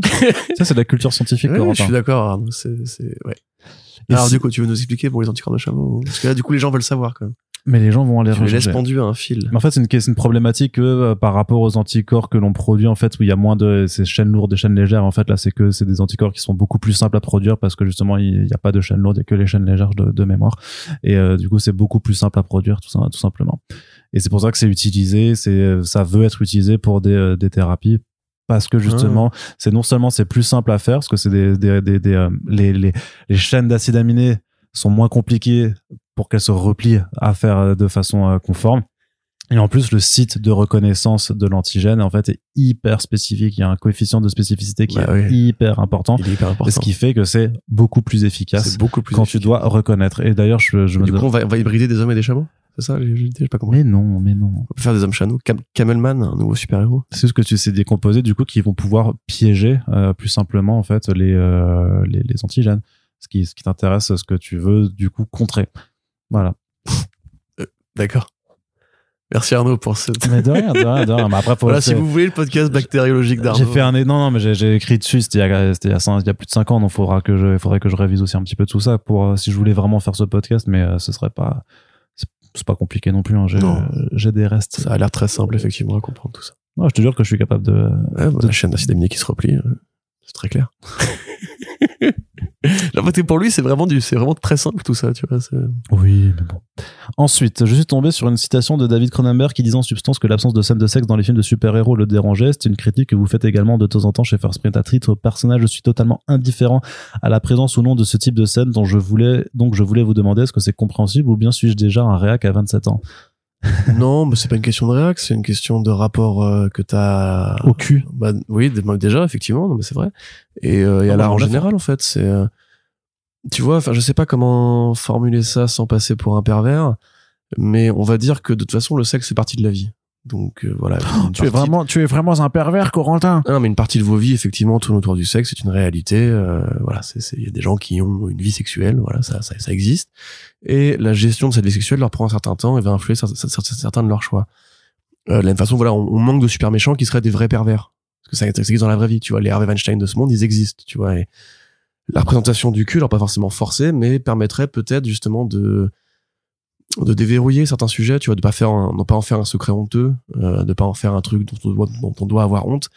Et un peu comme la série Sex Education de Netflix le fait, tu vois, justement, c'est pour moi un très bon travail de, de pédagogie, de vulgarisation, justement, de, de vrais cours euh, d'éducation sexuelle et qui nous rappelle qu'effectivement, il y a un spectre qui est très large. Il y a des gens qui n'ont aucune euh, pulsion sexuelle, les, les, les asexuels. Il y a des gens qui sont gays, il y a des gens qui sont bi, il y a des gens qui sont transgenres, etc. Euh, et en fait, le problème avec le manque de représentation, c'est pas qu'on veut plus de scènes de sexe, c'est que Hollywood est un milieu très euh, puritain. Euh, L'Amérique en général est un milieu puritain, mais Hollywood particulièrement. Et euh, le fait de masquer ce truc-là parce qu'on n'a pas envie de choquer les bonnes mœurs, parce que les super-héros c'est pour enfants, parce que tout ça, parce que tout ça, fait qu'on participe pas en fait à l'éducation générale du peuple avec l'idée qu'il faut être euh, en paix, à l'aise et épanoui sexuellement en fait pour être bien, tu vois, pour être bien dans sa vie. Euh, que voilà, il y a des vrais sujets par rapport à la frustration qui crée des perversions et qui crée des, horreurs ensuite. Ou par exemple justement au manque de, scènes de sexe gay, euh, au fait que ça n'a rien de honteux de voir une scène de sexe gay, ça n'a rien de, de choquant, ça n'a rien de problématique et que si on avait davantage, peut-être que les, les, les, les- pas forcément les enfants, mais les gens qui grandiraient dans ce monde-là euh, seraient plus ouverts à l'idée que ça existe et arrêteraient de casser les couilles à une communauté de gens qui existe depuis que le monde est monde et que malgré la censure, euh, malgré le macartisme, malgré euh, les bonnes mœurs américaines, l'église que tu veux et compagnie, en fait, on a, voilà, c'est pas un problème mental, c'est juste une, une orientation sexuelle. Donc tout ça, en fait, fait partie d'un très gros paquet, c'est très large, hein, évidemment, mais en résumé, euh, si on peut montrer un mec qui se fait buter, on peut montrer une scène de baisse. Et ça, les ricains sont pas d'accord avec ça. Ils considèrent que non, non, la violence, c'est ok. La violence, tu peux même la montrer aux gamins. On a créé le PG-13 pour pouvoir montrer justement des gens qui se font poignarder euh, de manière un peu un peu sobre, euh, parce qu'on considère que les gosses peuvent supporter ça. Par contre, voir un bout de nichon, alors que tout le monde a des tétons, même les hommes, euh, c'est c'est pas pas bien, tu vois. Et ça, il y a un vrai problème par rapport à ça, qui s'applique parfois à des cas ridicules. Je me souviens du poster de Sin City 2, par exemple, où on voyait le personnage de Avalord, euh, j'ai plus de voix, campé par euh, Eva Green à ce moment-là, tu sais. Et dans le poster, on devinait vaguement euh, le nichon à travers euh, son comment on dit son peignoir, tu vois. Et ça, du coup, l'affiche, elle a été retapée pour enlever ce, petit détail. Tu dis, mais attends, mais euh, wesh, je veux dire, euh, si, si c'est un mec torse nu, si t'as Conan le Barbare torse nu, bah, il y a pas ces problématiques-là, tu vois. La censure des scènes de sexe, c'est aussi un truc qui sert à la à l'invisibilisation des corps féminins, euh, ou alors à l'inverse, à leur euh, vulgarisation, enfin à leur fétichisation. Donc il y a plein de trucs à faire. Moi, je veux pas plus de scènes de sexe. Je veux juste que on, arrête de croire que c'est un sujet qui est grave ou qui est honteux ou qui est choquant ou alors qui ne mène que soit à la blague, soit à l'abus. Tu vois, parce qu'il y a aussi euh, des scènes de sexe qui sont faites pour l'abus, euh, voilà, ou même pour euh, voilà, genre Homelander qui se branle. C'est censé être rigolo ou être un peu voilà un peu ouais, il se branle, il est bizarre et tout. C'est sûrement un pervers, etc. Enfin, tous les mecs sur Terre se branlent. Voilà, c'est pas une, c'est pas. un- je pense pas vous apprendre grand chose si vous êtes un homme. Euh, et d'une manière générale, voilà, je trouve que effectivement, ça participe pas en fait à, à élever nos sociétés. Tu vois, il y a des, y a des, des aux États-Unis, il y a des meufs qui donnent le sein en public et euh, ça choque les gens. Tu vois, il y a même des, une prof qui a été virée pour ça. Tu vois, enfin, la, la, la punition des corps féminins parce que justement on considère que le sexe c'est grave et qu'il surtout il faut pas que ça s'approche des enfants et tout. Euh, c'est c'est ça part en fait de, de biais religieux, de biais de censure, de biais patriarcaux, de biais homophobes, de biais de tout ça. Euh, et voilà, moi je considère que j'ai, moi j'ai la chance d'avoir grandi avec les séries HBO par exemple, avec des, séries où on parlait de cul. Je suis pas devenu un agresseur sexuel, je suis pas devenu un tueur en série. Euh, voilà, ça m'a pas, ça m'a pas détruit le cerveau. Donc, euh, donc voilà. Et puis au-delà de ça, je pense qu'il y a moyen en fait d'en faire des beaux objets de mise en scène. Prenez la série Hannibal par exemple où il y a une scène de sexe entre deux euh, personnages féminins dans la saison 3, bah, c'est très beau, c'est filmé comme un kaléidoscope, c'est très intéressant à regarder, voilà, ça, ça participe aussi, voilà, le nu c'est un art aussi, voilà, donc euh, donc tout ça, ça fait beaucoup d'éléments de réponse. Euh, prenez un peu ce que vous voulez là-dedans. Vous avez le droit de ne pas être d'accord, vous avez le droit de trouver que je dis n'importe quoi. Mais à mon avis, euh, je pense que là, le cinéma irait mieux s'il n'y avait pas cette chape de censure qu'on impose en fait aux œuvres de fiction. Ouais. Puis moi, BD c'est pareil hein, d'ailleurs. moi, j'aime bien le cul, voilà. C'était là, le scientifique, le littéraire. Arnaud, plastiquement, j'aime bien le cul, donc il en faut plus. Corentin, euh, voilà une théorie il de en 40 faut, il en faut, il en faut pas plus. Et c'est vrai que c'est plus intéressant quand ça apporte un sens ou je sais pas quoi. Mais après, j'ai envie de dire, Non, quand... ça, je suis pas d'accord. non, non, mais j'allais dire, laisse-moi finir ma phrase. Mais dans ta vie aussi de tous les jours, euh, bah, quand il y a du cul, euh, il y a pas forcément de sens au fait Bah qu'il y ait oui, du cul. c'est Donc, ça, euh, ça, ça fait pas progresser ton, ton arc narratif qui est du cul, forcément, tu vois. Des fois, juste, il y a du cul parce que t'as envie d'avoir du cul, quoi. C'est, voilà. c'est comme si on disait, genre, une scène de repas, si elle a pas de sens dans le récit, on la met pas. Et bah si, le personnage, il bouffe, ça, ça le définit aussi, il a un truc à faire, il bouffe, voilà, c'est, je sais pas, enfin, je trouve ça vraiment, moi, bizarre qu'un truc aussi naturel et que tout le monde a l'air de bien aimer, en plus, il y a des gens qui n'aiment pas le sexe, ça existe, mais je veux dire, en général, c'est plutôt un plaisir. Que ce soit devenu un truc aussi grave, aussi sérieux, aussi dangereux et tout, enfin, j'ai jamais compris comment notre société, enfin si j'ai compris, j'ai compris le puritanisme, j'ai compris euh, l'église, j'ai compris tout ça, mais comment aujourd'hui qu'on est libéré de tout ça, on n'a pas réussi à faire une nouvelle révolution sexuelle, tu vois. Voilà. Voilà. Donc Arnaud veut du cul. Voilà. Je- oui. Et pas, et pas que dans la fiction. Tout simplement, bah, euh, partout, partout. Darspray euh, qui nous euh, pose euh, deux questions également, Corentin. Donc ne t'en va pas, s'il te plaît. Il ne faut pas, il ne faut pas que tu t'en ailles, alors qu'il y a des questions qui sont posées. Et oui, parce que le mec essaie de, là, là. le mec essaie de se tirer. Quand vous mettez Boom en tête de vos news, est-ce que c'est un partenariat rémunéré avec Boom Studios? Non, j'aimerais bien qu'on arrête de faire ça. boom Breaking Je peux plus. Bah ouais, mais bon, faut bien. euh, Comment tu choisis le boom du breaking d'ailleurs? Qu'est-ce qui. Parce Quand c'est- que breaking, tu vois. quand ce que breaking c'est vraiment du gros breaking et quand c'est un truc que je trouve important qui me fait kiffer mais que effectivement je suis conscient que c'est pas non plus un breaking incroyable alors je mets boom plutôt Ok, mais comment tu le lis dans ton esprit? Comment je dis quoi? Comment tu le lis? Genre que. Comment ça sonne pour toi le boom? Ah ça c'est boom comme ça. Moi j'ai vraiment boom, tu vois, genre un truc vraiment très gros, quoi. C'est un Ah. boom, tu vois. ah c'est boom oh incroyable! Oh, mon Dieu. se passe ça, Ça vient de tomber? Oh. Ça a fait boom tu vois? Non mais parce que genre Matt Sam Tomlin et Lee Bermero qui officialisent leur creator own du coup on savait déjà c'est pas un breaking tu vois. Non, c'est un boom. mais vraiment c'est boom oh Boom, trop bien! Boom, de l'indé euh, de l'indé stylé qui arrive euh, incroyable. Et pourquoi pas, pourquoi pas bim? Hein? Pourquoi bim. Bim. Bim Tu vois, genre bim. Bim je le fais aussi des fois Tu fais le hein. bim Ah, Ouais, parfois je le fais aussi. Non, du coup, Paf. partenariat avec Bim Studios, du coup. tu fais- paf. Paf, ah, y a paf aussi Ouais. Ah, c'est trop bien. paf paf. Y a pif? Non, il n'y a pas Pif, parce que Pif, c'est cursed. en France, c'est devenu très très cursed. Pif Ensuite, il nous demande aussi, j'ai appris que Arnaud était devenu milliardaire en traduisant des comics, avait sa propre île privée, à quand une fête sur la dite île? Maintenant que, c'est Billionaire Island non? Maintenant que j'y réfléchis, j'ai peut-être pas tout compris. Mm, Effectivement, peut-être pas, pas tout compris, effectivement. Ouais. Non, non, alors non, parce que pour devenir milliardaire, milliardaire, Milliardaire. en traduisant des comics, il faut en vendre des milliards aussi, et vu que c'est du Bah, comics indé. Non, même pas, parce que t'as t'as 1% dessus. Non, même pas. Ouais, mais non, mais 0, Il faut en vendre, faut en vendre 100 milliards pour avoir 1 milliard. Ouais, c'est ça. Du coup, bah, c'est peu probable que quand même, sur- vu qu'on n'est pas à 100 milliards sur Terre, et qu'il n'y aurait pas assez de bois pour produire tout. C'est ça, et puis qu'on est juste sur du comics indé, donc de toute façon, ça. A priori, devenir milliardaire dans le comics, c'est pas possible. Bah, quand t'es. Non, parce que même, tu Je pense vois, pas, hein, même. McFarlane ou. euh, Non, non, même, tu rigoles, ils sont même Il pas est à 100 millionnaire. millions, je pense. Bon, il est millionnaire. quoi. Oui, oui, bien sûr, mais je veux dire. Multimillionnaire. et C'est c'est déjà très bien. Oui. Mais il n'y a pas de milliardaire dans le comics. Ouais. Même Stanley, t'es pas milliardaire, je pense. hein. Euh, je ne sais pas. Non, j'imagine non, je que pense non. pas. Non, je pense pas non plus. Non, on l'aurait su. Ça, ça, ça, ça Mm. se serait su. ouais. Industrie de gauche, quelque part, un petit peu, peut-être. Ouais, anticapitaliste. Allez, Popiette qui nous Popiette. dit Bonjour, euh, l'émission thématique sur Brubaker a-t-elle eu assez d'écoute pour espérer d'autres émissions du même type? Bon, même si elle en avait pas eu, on en aurait eu d'autres de toute façon. Ouais, ouais, ouais. Ouais. elle a été, ouais, elle était un peu écoutée. hein. Ouais, elle a été écoutée. Les gens, en tout cas, il y a eu beaucoup de retours positifs dessus. Ouais. C'est plus pour ça qu'on se bat que pour euh, faire péter la courbe des écoutes. Yes. D'après vous, pourquoi le Comic Con Paris n'a pas duré? Pensez-vous qu'elle puisse revenir? Bah, qu'elle puisse revenir, non. En tout cas, Non. pas sous la forme actuelle. Non, puisque Reed a abandonné la marque. Voilà, tout simplement. Ils ont fait disparaître les réseaux sociaux, la mention du salon même sur leur propre site, Ouais. c'est-à-dire que c'est même pas genre euh, on l'a organisé, Ouais. bon c'est fini, mais on a quand même fait euh, quatre éditions euh, stylées ou cinq, mais juste que c'est comme si rien ne s'était passé, mais ils ont fait Pouf, pareil avec euh, ça s'est évanoui dans la nature. avec Livre Paris aussi. Et alors pourquoi Mais mais pourquoi C'est là c'est à cause du Covid, hein, vraiment. hein. Il y avait pas de raison que ça ne continue pas euh, si, si la pandémie ne nous était pas tombée dessus. D'ailleurs, ils devaient changer d'endroit aussi, ils devaient quitter la halle de la Villette pour aller dans un endroit plus grand. Et parce que justement, il y avait de plus en plus de monde chaque année. Alors même si le salon n'était pas rentable parce que les salons ne sont que très rarement rentable.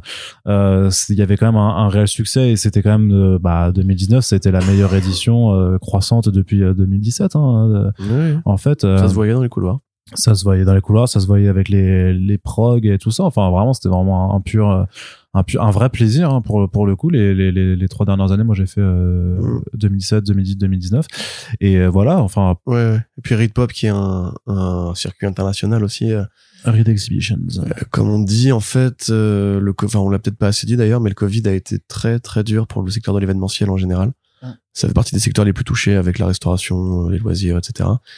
Donc euh, oui, mécaniquement, quand t'as pas, enfin, quand t'as tout un réseau à faire tenir, euh, bah, tu fais des choix quoi. Ouais, c'est ça. Sachant que c'était pas, sachant qu'il y avait des difficultés pour faire revenir la Comic Con, il aurait fallu pouvoir faire revenir les artistes aussi de l'étranger. Ça, c'était pas possible en 2020, c'était pas possible en 2021 non plus. hein. Vous, vous l'avez très bien vu que c'est que depuis cette année en fait qu'on a recommencé à avoir en France des artistes internationaux parce qu'avant, bah, il y avait des restrictions, puis les gens étaient flippés à, à juste titre. Et euh, c'était juste que, bah, pour le coup, vu qu'à mon Enfin, avis, il y avait, tu peux pas prendre l'avion de toute façon. donc, oui, oui, c'est ça. Non, mais c'est les restrictions, ouais, c'est ce Ouais. que je disais.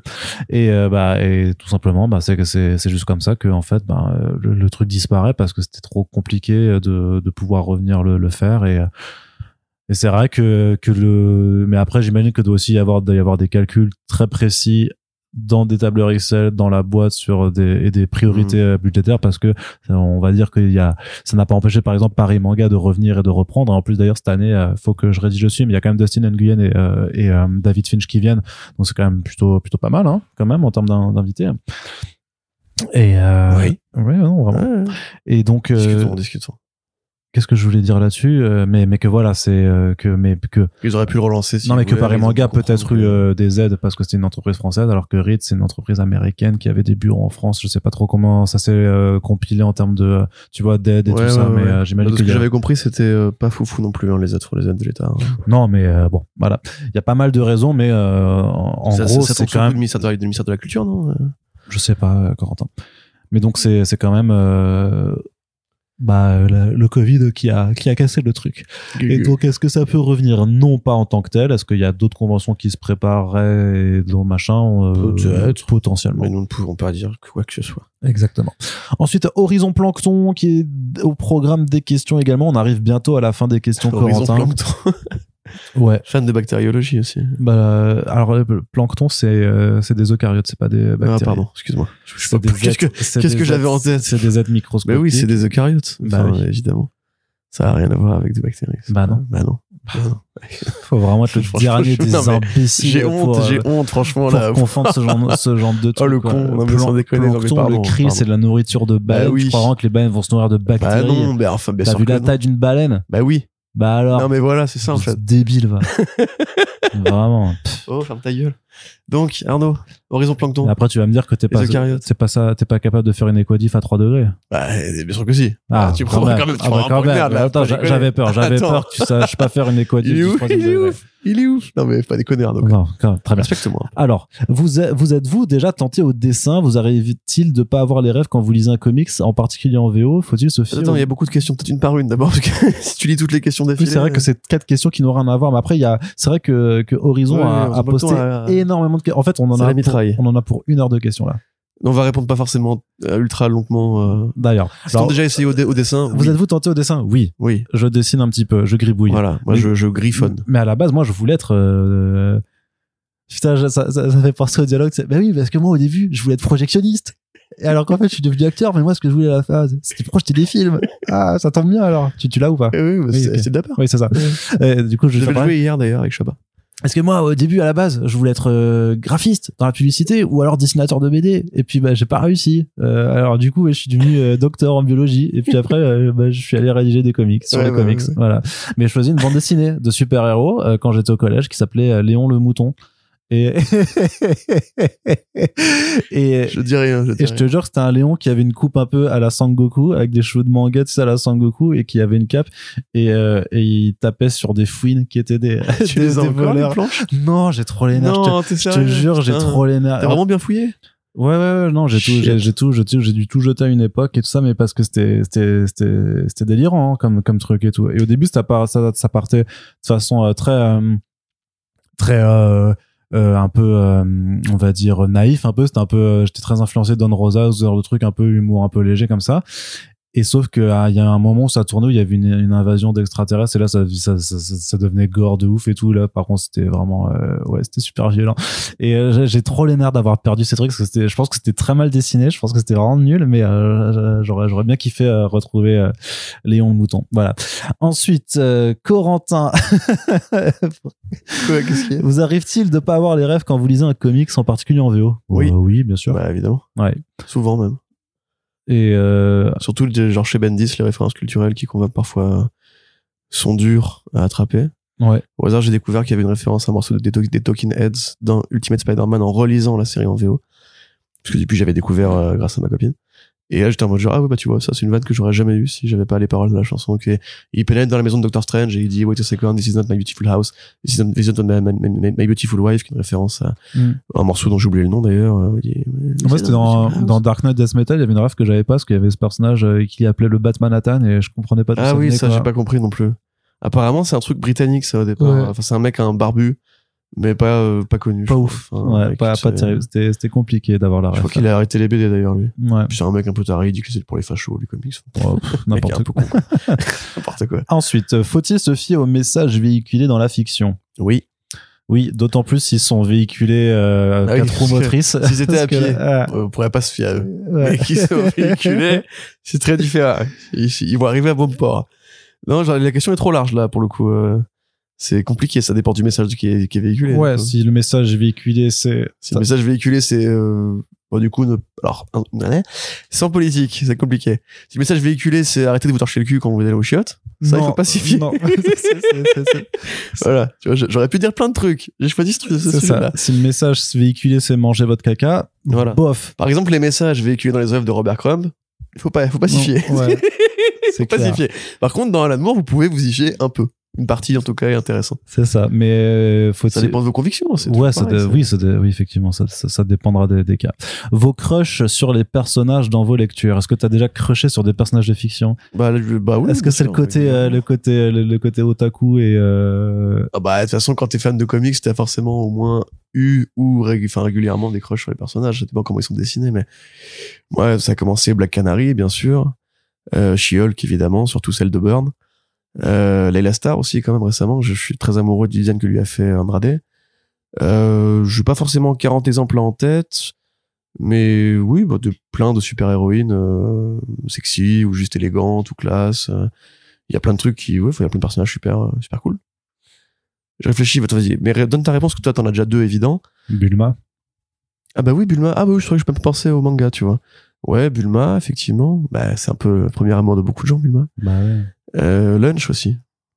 Ouais, Lunch était bien. ouais, de ouf. Videl, moins, je trouve. Bah, Lunch, elle est marrante, c'est quand elle éternue qu'elle se transforme en, Ouais, en c'est meuf c'est vénère. peu une là, Saiyan euh, aussi, c'est mais ça, elle est, elle est bizarre. trop, elle est trop marrante. Qu'elle est plus forte aussi, quand elle fait ça, donc c'est un peu Mm. une Super Saiyan, la première. Ouais. Euh, sinon, mais du coup, non, mais tes deux évidences. Bah, tu vas dire Starfire, j'imagine. Voilà, c'est ça. Ouais. Et- l'autre, c'est quoi Bah, Power Girl. Ah bon? T'as pas un crush sur Power Girl, Power Girl, Non, pas plus que ça. Attends, c'est quoi tes, tes Kotobukiya? Ah, ça, Euh, ça c'est Stargirl. Stargirl, là, Stargirl, y a pas- un crush sur Stargirl Bah, un peu plus, ouais. Ouais. Bah après là c'est parce que c'est la ligne DC Bombshells et j'aime toute la ligne DC Bombshells parce que j'adore les- l'esthétique euh, Ouais, de, de, de la ligne et tout ça. Mm. Mais oui non c'est vrai c'est oui Starfire effectivement c'était Voilà, de- la, la Catwoman aussi, de, bah, déjà de Cook, mais aussi beaucoup de Mitch Gerads, euh, voilà, que je trouve magnifique. Mais La- la Catwoman en général, c'est un crush de personne. la rousse dans la quête de l'oiseau du temps j'en étais amoureux quand j'étais gamin. Je me rappelle plus de, je me rappelle plus de son de son nom. Bah pareil aussi Sixy et, euh, et Sian dans l'enfeuse de Troy. euh. Oui, évidemment. Ah bah oui, bon, ça c'est un peu fait. Enfin, moi, du coup, Sian, non, mais Sixy, oui. Ah Euh, si Sian, Sian aussi. euh, Moi, je préfère les brunes. ouais, ouais. mais tiens, mais April O'Neil dans le dessin animé Tortue Ninja, putain, sa combinaison jaune, là. Incroyable. Euh, mais plein, en fait, ouais, plein. Zatanna aussi, Zatanna régulièrement. Euh, Poison Ivy dans le dessin animé quand on était gamin. Euh, toi, du coup, tu cites pas de comics, en fait. C'est, Mais parce que dans le comics, euh, vu que je les ai lus plus sur le tard, peut-être que j'ai, c'était déjà une époque où j'ai arrêté de crocher sur des personnages de Safran, fiction en fait. Safran dans Chou. L'héroïne de Chou, c'est le spin-off Ouais, euh, ouais. de Tony Chou. Ouais, tu l'es. Euh, Non, Bon. on l'avait lu, c'était, bien. Oui, mais j'ai pas croché sur Elle. Je pas Mais qu'est-ce que- qu'est-ce qu'on appelle crochet, en fait? C'est là que je, Bah, j'imagine que c'est que tu tombes amoureux un petit peu ou que tu as dû. non, c'est trouvé sexy, enfin, je sais pas, non? Moi, tomber Ah, amoureux d'un personnage pour- de BD, par contre, ça, je, pas, j'ai- pour moi, pour moi, pas jamais arrivé. pour moi, coup, un crush, ça. c'est vraiment quand tu dis ah putain, j'aimerais bien que, ça- que ce personnage de fiction existe réellement, euh, machin. Enfin, pour moi, c'est c'est quand même un non, crush. vois. non, c'est genre Non. plutôt, euh, tu la trouves sexy, tu la trouves attirante. euh, Bon, mais là, il y en a comme ça, plein. Il y vois. en a plein. des Bah voilà, mais justement, veut sexy, savoir. non. euh. En plus, toi, justement, c'est un truc qui t'intéresse. Non Vas-y, allez, on t'écoute, Arnaud. Ah, mais non, mais là, je, allez, je Arnaud, saurais allez. pas. Arnaud, Euh, allez. Arnaud, allez, Arnaud. Bah, Arnaud. Glory, dans Death Glory, elle était cool aussi, elle était grave stylée. Ouais. Moi. Ouais. Emma Ouais. Frost, dans les X-Men, quand même. Emma Ah ouais Frost, elle a quelque chose de. Ouais. De vulgaire, ouais, effectivement. enfin, franchement, c'est quand même, euh, ça, ça, ça, c'est un, c'est un appât dessinateur lubrique. Tiens, dans les œuvres de Frank Shaw, par exemple, que tu aimes beaucoup, Arnaud Kikou. Frank Shaw, j'aime bien. ouais. Ou de Adam Hughes. Il y a beaucoup de personnages chez Adam, Adam Hughes ou Frank Shaw qui ont dû te, te faire vibrer les papilles. Oui, oui, bah oui, bah euh, oui. Bon, je, bah, je suis désolé, du coup, Horizon, Horizon Plankton, j'ai essayé de faire parler Arnaud, mais euh, là, malheureusement, ça ne vient pas, apparemment. Bah non. Voilà. Il a pas envie de se mouiller. Non, effectivement, effectivement. Après, les gens vont savoir comment je suis réellement et je vais me faire cancel, donc voilà. Dommage. Dommage. Allez, Corentin, Gail dans. Sin City aussi. Hein? Gail dans Sin City. Ah aussi. ouais, non, mais The Sin City, oui, par contre. euh, C'est facile de la pâter, en fait. mais non, mais il y avait plein de personnages aussi, mais non, mais sur des personnages que j'ai croché parce que Big euh. Dans Requiem Chevalier Vampire, il y avait aussi, je sais plus quel, personnage qui me fascinait parce que c'était tellement, bah, après cette BD, elle est tellement euh, sexuelle, vraiment, c'était, euh, pour Mhm. l'adolescent que j'étais, c'était, c'était ouf, quoi. Mais euh, tous, tous les, tous les, là, euh, Video Girl High et Is de Masakazu Katsura, j'étais amoureux de Yuri euh, de ouf dans, dans Is euh, parce qu'elle est trop bien, euh, elle est trop, c'est juste- Ouais. c'est la, c'est la girlfriend rêvée, quoi, clairement. Et leur histoire, son histoire avec Ishitaka, elles sont, voilà, t'as envie qu'ils soient ensemble et ils, ils finissent un rapport plus ch- charnel au manga, finalement.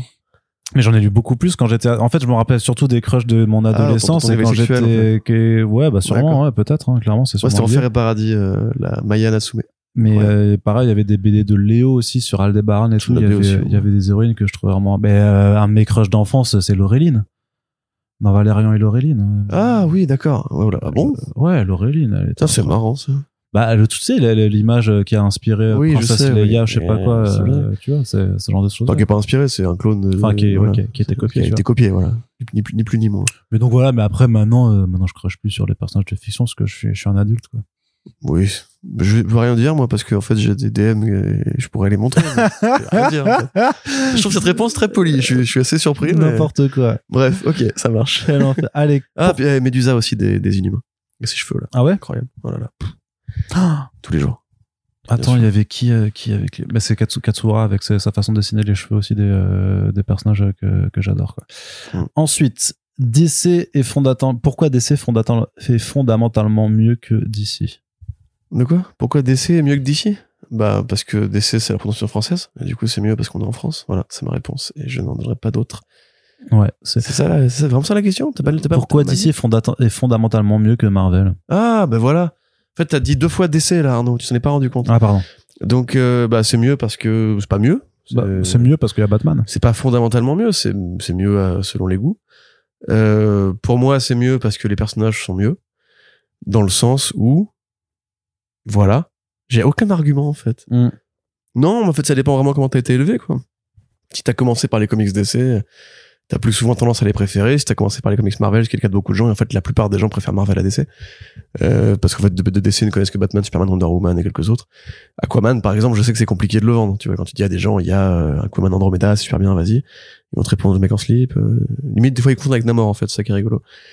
Euh, non, DC c'est mieux parce que DC on assume une posture plus divine, euh, plus héroïque, plus plus grandiloquente, une gestion du multivers qui est plus logique en fait et qui est même plus digérée parce qu'en fait Marvel, à mon sens, et là j'ai probablement gêné des gens en disant ça, mais euh, à mon sens Marvel le multivers est opportuniste dans le sens où il s'est greffé à l'idée du multivers théorisé par DC Comics et où en fait la chronologie de l'univers selon Marvel a pas le moindre sens alors que la chronologie de l'univers selon DC en fait elle est toujours euh, bien ordonnée. Et enfin jusqu'à récemment Death Metal par exemple c'est le contre-exemple de ça mais il y a toujours une sorte de d'envie chez DC de rester dans une trame qui va être cohérente euh, jusqu'à la DC Implosion par exemple qui était justement faite pour ça enfin qui était une des conséquences de ça alors que Marvel tu vois pour moi c'est le bordel quoi il y a trop de trucs il y a trop de trucs qui se contredisent entre eux euh, bon après ça c'est un truc de geek hein. Ouais, non, de toute façon, d'ici, il y a Batman et Swamp Thing, donc voilà, c'est tout. Puis Marvel il y a un côté aussi blagueur qui me moi me tendance quand même parfois à me saouler Ah, mais arrête, yo. Non, si. Euh, Il y a un côté écriture à la cool chez Marvel qui tendance à me saouler souvent. C'est l'écriture Stanley. C'est l'écriture Bendis surtout. C'est depuis les années 2010, on a trop de C'était séries. trop bien, Bendis. Mais attends, mais, Non, Bendis. Bendis, c'est le mais maître. attends, attends, attends, le mais, maître de ça. mais- Bendis sur Alias et tout ça. euh, Mais où, Bendis, c'est le maître de ça. Mais je veux dire que depuis, t'as eu plein de, de petits Bendis qui ont poussé. Euh, Kelly Thompson, par exemple, moi, elle, me- elle me plaît dans plein de BD, mais souvent, justement, ce côté, c'est ce mélange action, euh, fun, rythme, qui a créé Ah, moi, en fait, j'aime bien, Bendis, ouais, enfin, qui, a, moi- qui a surdéveloppé Bendis. Ah, Moi, j'aime bien. Euh, Il y a des trucs, c'est- moins bien, quoi. Oui. Hopeless, Hopeless, il fait ça un peu. Oui, mais Thompson, bien. Thompson, elle a créé Jeff. Ben voilà, très bon. Merci Arnaud, tu, tu confirmes ce que je dis, tu vois. Voilà. Non, mais Jeff, c'est. Il y a pas la même recherche. Puis après, Tu sais bon, que dans euh, l'histoire des comics, il y a Watchmen. Et après, il y a Jeff. Voilà. euh, oui. Hmm. Oui. Il y a rien d'autre Il y a d'ailleurs. En fait, on voilà. faut faire des podcasts que, là-dessus, tu C'est vois. ça. Allez, Corentin. Mais pour- t'as pas répondu, réponds. Mais si, j'ai dit parce qu'il y a Batman et Swamp Thing de façon très réponse. pragmatique. Mais bien sûr que c'est une réponse à Bah, il y a. Black Panther et Man Thing. Moon Knight et Man Oui, Thing. mais Batman et Swamp Thing sont bien mieux que Black Panther et Man Thing. Oh. Oh là là. Euh, euh, euh, White Supremacy. non, mais. Non, mais. Faux. non, Man Thing, il est pas terrible. hein. Fake bold statement en J'aime bien euh, Man Thing au niveau du design. Non, mais c'est, il y a- Man Thing est très très cool, mais c'est un peu au-dessus. Bah oui, s'il te plaît. Mais Batman, c'est vrai que c'est intéressant parce qu'en fait, DC est peut-être mieux parce qu'ils ont Batman et que Batman est le champ d'expérience le, le plus vaste de la super, des la super-héros. Enfin, il y a aucun personnage qui a été autant poussé dans toutes les directions Ouais. et qui a eu autant de grands auteurs, en fait. Oui. C'est- Spider-Man n'a pas eu autant de grands auteurs, en fait, euh, comparativement. Bah, je sais.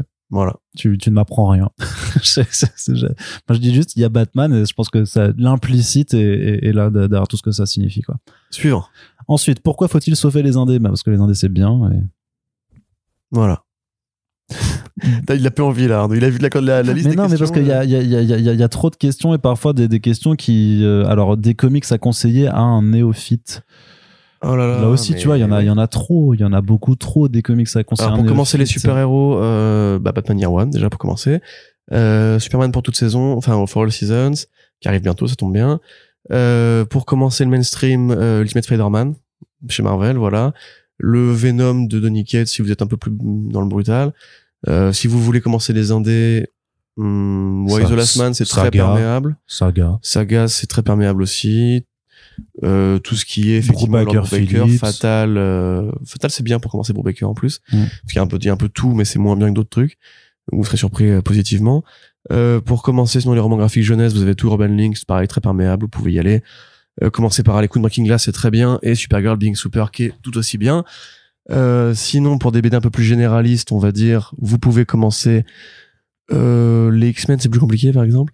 Vous pouvez lire Money Shot, qui est très bien si vous aimez justement la BD un peu plus lubrique. Vous pouvez lire Rachel Rising si vous aimez effectivement la BD un peu plus horreur.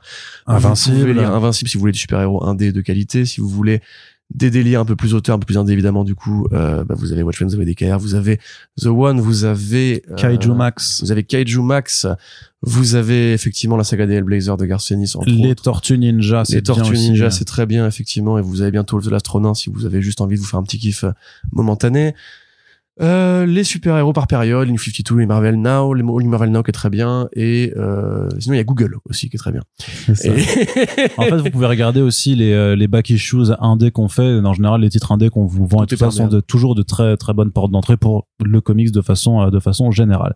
Ensuite, Corentin, faut-il répondre aux usines à trolls réactionnaires? Euh, oui.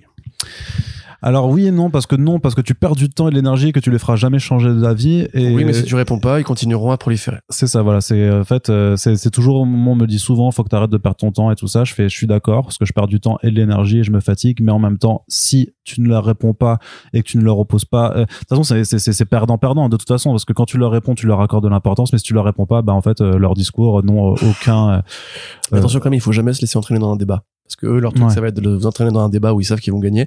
Vous dites juste non, c'est faux. Voilà pourquoi. Et après, si le- lui veut continuer essayer de changer de sujet, etc., là, vous pouvez lui dire d'aller se faire enculer. Euh, pardon, d'aller se faire euh, foutre. Tu pourras peut-être couper celui-là. bah, euh, non. non, ok, bon, j'assume tout, désolé. Vous sentez-vous appartenir au BookTube? Non. Bah non, on n'est pas sur YouTube de toute façon. Non, Enfin, déjà, j'exporte les podcasts sur YouTube, mais on n'est pas du tout vidéaste, donc euh, absolument pas. Non, tout à fait. C'est ma réponse. À des fandoms, Bah oui, fandom de DC ou de Marvel ou d'Image, enfin des fans de, fans de comics, c'est un fandom, hein. Ouais, ouais. Allez-vous investir TikTok? Non. Non? Non, bah non. Pourquoi faire? Bah, je sais pas. Tu veux pas? Non Allez, viens. Tu veux faire du TikTok? Viens, on fait du TikTok. Bah, peut-être qu'on va croître euh, avec ça. Ouais. mais peut-être avec des gens qui vont juste nous scroller, euh, mettre 30 secondes et nous oublier. euh, Je sais qu'il y en a, il y a certains, euh, de vidéos de cer- certains et- youtubeurs ou, ma- ou influenceurs comics qui, qui, qui, qui ont tenté TikTok. euh, Bon, bah, dans ce cas-là, la- la réponse c'est peut-être, voilà. selon Arnaud Kikou. Une émission sur France Culture Le Twitch Bah, d'Art, d'Arte, le Twitch d'Arte. Pas vraiment à nous de décider. Si France Culture veut travailler avec nous, on est, on est chaud. Moi, j'aime bien France Culture, ou Arte, pareil. Mais je, c'est peut-être pas. Enfin, je, je- s'il y a des gens qui travaillent chez Arte qui nous écoutent, eh ben, on est chaud. Alors, les meilleures, les meilleures bibliothèques publiques de, co- de comics que vous connaissez. Médiathèque Ellenberg, euh, à côté du métro Bel Air à Paris, dans le 11e, 12e, je ne sais plus. Bref, vers la place de la Nation, c'est là que j'ai fait une partie de ma culture comics. Et qu'elle est bien. Et la médiathèque, dont je vais oublier le nom là tout de suite, mais qui est à Reuilly diderot à Paris, euh, au croisement euh, de la pompe à essence et du Lidl. Ça vous dira Mhm. ce truc à, à des gens peut-être. Euh, pas loin de Montgalet, pareil, un rayon comics assez exceptionnellement fourni. Il y a jamais personne, donc vous pouvez aller euh, quand vous voulez pour lire. La médiathèque d'Ivry qui est sympathique, la médiathèque de Vitry-sur-Seine qui est très très bien aussi, pas loin de la mairie, la mairie rouge qui ressemble au Kremlin. Très bien, Corentin. Et euh, moi, vu que je les connais pas bien sur Paris, je pourrais pas. Par contre, euh, si vous êtes en Alsace, la médiathèque André Marot de Strasbourg, elle est incroyable, elle est gigantesque. Il y a des tonnes et des tonnes de tonnes de références et tout ça, mais celle de Vendenheim aussi, où bah, j'ai grandi. Euh, si vous habitez à Vendenheim, et franchement, si quelqu'un habite Si à habitez à Vendenheim, Vendenheim, et les qui gars, écoute ce podcast, franchement, mais euh, contacte-moi s'il te plaît. Euh, mais voilà, mais ça, par contre, c'est là où il y avait tous les comics aussi que j'ai pu découvrir, toutes les, enfin même BD, manga, il y avait Mm. tellement de trucs, euh, c'était assez incroyable. Donc vraiment, euh, il y a une médiathèque aussi au, au sud de Montparnasse, euh, de métro Rennes, je crois, sur la 12. Euh, c'est là que j'avais découvert les euh, Hellboy de Corben et de Mignola. Euh, j'ai pas découvert beaucoup de trucs là-bas parce que j'y allais pour des questions personnelles. Euh, mais si elle existe encore, n'hésitez pas à creuser aussi. De toute façon, la moindre, la moindre bibliothèque normalement fournie a au moins quelques comics intéressants. Ensuite, euh, savez-vous si on vous suit plutôt pour vos podcasts, pour le site Comics Blog D'ailleurs, quel genre d'article podcast marche le plus? Si on nous suit, euh, nous, nos comptes à nous, On- on- Bah notre travail, notre production. notre travail, bah c'est quand même plutôt le site, de facto. Enfin, je pense dans ce cas-là, on suit plus le site que nous, en fait, parce que le site, je sais pas si c'est très clair que On est que deux. non, je crois il y a, il y a public, encore euh, des gens qui le découvrent qu'on est que deux. Oui, oui, même des gens qui nous reprochent encore parfois de l'époque des bédos, de Hearts, tu vois, alors qu'on est en mode genre, t'es pas là, en fait. Donc, tu vois, donc, euh, Mm. bref, euh, ou des trucs qui ont été dits sur Snyder à l'époque de Hearts, alors qu'on était encore une fois pas là et Toujours avait pas là, défendu BVS devant Sullivan à l'époque. Donc voilà, bref, c'est toujours assez rigolo. Euh, non, moi, je pense que c'est plutôt, enfin, les gens qui me suivent et qui m'apprécient, à mon avis, hein, c'est euh, plutôt pour les podcasts. Je crois, en tout cas. Parce que j'ai souvent des gens qui viennent me voir, euh, très bon podcast, euh, en DM. D'ailleurs, désolé, hein, ceux que je réponds à ceux à qui je réponds pas, euh, c'est je filtre souvent les DM et j'essaie de moins aller sur Twitter parce que ça me bouffe le cerveau. Euh, mais voilà, merci à tous ceux qui m'ont déjà écrit pour me féliciter ou me, me dire qu'ils ont découvert des BD grâce à nous. J'imagine que c'est un peu des deux en fait. C'est le package, c'est le package. Je, je, sais pas en fait s'il y a des gens qui nous suivraient, mais que pour la production écrite sans vraiment s'intéresser à la production audio ou, ou l'inverse. euh, J'imagine que. Moi, je pense que l'inverse est peut-être plus possible en fait. Ah ouais? Bah, il y a des gens qui ont pas envie, enfin, qui ne lisent pas tous les articles ou qui considèrent que CB c'est, Bah, c'est moins personnel, tu vois. Enfin, Ouais. moi, j'ose penser que je suis plus identifié Force Print maintenant. Après, c'est peut-être un, un vœu pieux parce que je préfère maintenant travailler dans le podcast. euh, euh, Enfin, en tout cas, je préfère consacrer du temps à ça parce que ça nous appartient et que c'est notre aventure à tous les deux. Mais euh, puis on est, on peut donner notre vrai avis, tu vois, sans euh, sans le côté journaliste neutre et compagnie qui doit rapporter l'info, sans. Donc voilà, c'est. Hmm. Non, moi je pense, je... c'est mon avis, c'est mon sentiment en tout cas. Et en tout cas, pour les, les, les articles, les podcasts qui marchent le plus, oui, on sait, parce que moi, je vois, je peux suivre les, les stats. Et d'ailleurs, j'avais fait un article sur les articles les plus consultés en 2021 sur Comics Mhm. Blog. Et, euh, et j'avais fait aussi le, un thread où j'avais dit euh, les podcasts qui avaient le plus marché. Donc, euh, oui, oui, on, on en est tout à fait conscient. Et, mais c'est pas pour autant qu'on ne fait que ce qui marche, parce que sinon, bah, ça aura quand même une gueule assez différente. Hein. Il y aurait pas autant de Super Friends si c'était, euh, si je devais faire que les podcasts qui marchent le mieux. Euh, ensuite, que pensez-vous de la dernière saison de Riverdale? Écoute, moi, je, ne- je n'ai jamais regardé Riverdale, donc euh, je je ne suis peux pas à jour malheureusement. Il paraît que c'est complètement débile. Mais ça fait longtemps, un- ça fait un- longtemps que c'est très niveau- débile. Un niveau Legends, Legends of Tomorrow, tu vois. C'est- Ouais. C'est atteint ce point de débile où en fait ça y est, ils ont plus rien à foutre de rien. Mais il y a quand même des trucs méta, euh, genre il y a des moments où ils sont euh, dans des épisodes de comics. Ah ouais Et Ah. ouais, ouais. Et t'as même une- t'as un multivers en fait où euh, Jughead est devenu auteur de BD et il dit qu'il s'est inspiré par Alan Moore et tout. Ah, Vraiment, il cite Alan Moore dans le truc. Incroyable.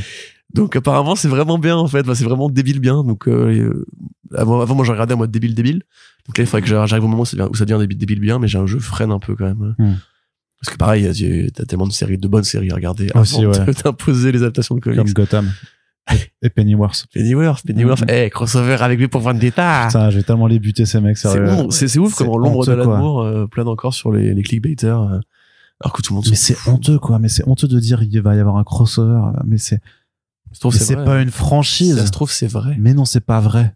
Il va y avoir Guy Fawkes. Putain, mais. Ça m'en fout. voyage temporel. Ça me rend fou. Souffrez-vous d'éco-anxiété un petit peu, oui. Oui, beaucoup. je pense que ça s'entend. Je pense que ouais, quand même, on, on en parle quand même. Enfin, anxiété, non, parce que moi, en fait, je suis en paix avec tout ça. Mais par contre, je pense, je suis, je souffre d'éco-réalisme, je pense. Ouais. Euh, comment faire grève dans votre métier? Hein, Quand on est freelance, c'est compliqué, hein, effectivement. Bah, moi, je peux faire grève dans mon cinéma, mais ils vont me virer me remplacer le lendemain. Donc, euh, Et pas que je moi, ça. je peux faire grève techniquement, mais euh, je perds mes revenus du jour, quoi, en fait, euh, tout simplement. Enfin, Sinon, contre quoi tu veux faire grève? oui, Tu- Le statut des, le statut des, des, des auto-entrepreneurs, Ouais, c'est euh, des- je sais pas, ouais, c'est c'est compliqué. Non, j'ai pas, j'ai pas le, j'ai pas la chance en fait. C'est, c'est c'est- c'est- est-ce que c'est une chance de pouvoir faire grève, ouais, quand Oui. même, en fait. Ouais, bah, si, oui, quand même. Après, je soutiens complètement. euh, Après, la logique de l'auto-entreprise, c'est. Vrai que là, là, quand on mettra le podcast en ligne, la grande journée de grève générale du 18 là sera passée, mais euh, je la soutiens complètement en fait. De toute façon, euh, euh, il faut en fait, il faut que ce soit un droit qui soit euh, gardé, qui oui, soit oui. défendu, et euh, on s'en, mais forcément, on s'en rend pas compte.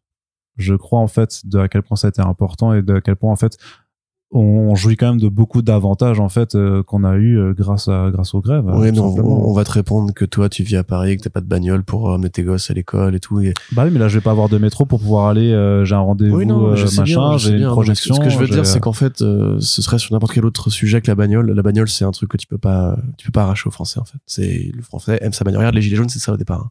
C'était le prix du carburant, euh, et ça Bah, fait quasiment, ça fait quasiment une petite révolution. Mais euh, c'est ouf qu'on n'ait pas eu de retour des gilets jaunes alors que le carburant est encore plus cher, d'accord. Ouais, ça, euh, franchement, là, c'est- ça, donc les dominos tombent un peu quand même petit à petit. Là, je pense que ça va chier un peu si euh, s'ils dégainent le 49.3 pour leur budget à la con, là, ou s'ils mettent la réforme Ouais, budget. Bref, ça c'est un autre sujet, mais donc oui, non, c'est un privilège de pouvoir faire grève, bien sûr, et que beaucoup de pays du monde n'ont pas. D'ailleurs, hein, faut quand même se rappeler qu'il y a des pays où tu peux pas travailler. Enfin, tu tu veux aller protester contre ton patron, ça n'existe pas. Hum. Les auteurs qui vous ont déçu. L'auteur qui m'ont déçu, Marc Billard. Scott Snyder. non, en fait, Scott Snyder m'a jamais vraiment déçu au sens où j'aime vraiment bien, vraiment sincèrement que deux BD de Scott, de Scott Snyder. Warren Ellis. Et où tout le reste, il y a toujours eu un. Ah oui, bah, bah, évidemment. Warren Ellis, Cameron Stewart. Euh, Warren Ellis, plus précisément, parce que c'est un mec que j'aimais vraiment énormément. Euh, bah, tous les mecs qui ont fait des NFT, hein, je suis désolé de le dire, mais euh, voilà. Euh, qui m'a déçu. Moore m'a déçu quand il a arrêté la BD. Euh, pour des raisons que je trouve fallacieuses parce que en fait euh, c'est bien beau de dire que les comics sont pour les fascistes mais c'est pas vrai dans le sens où les comics c'est une discipline artistique et les super héros c'est autre chose c'est c'est une forme de comics mais ça reprend pas tous tous les comics Saga c'est pas une BD de fasciste par exemple Ah, clairement pas, non. voilà, euh, entre autres choses, il y a aussi beaucoup d'auteurs noirs, par exemple, qui seraient pas très contents d'en- d'entendre ça. Donc euh, ouais, euh, ouais.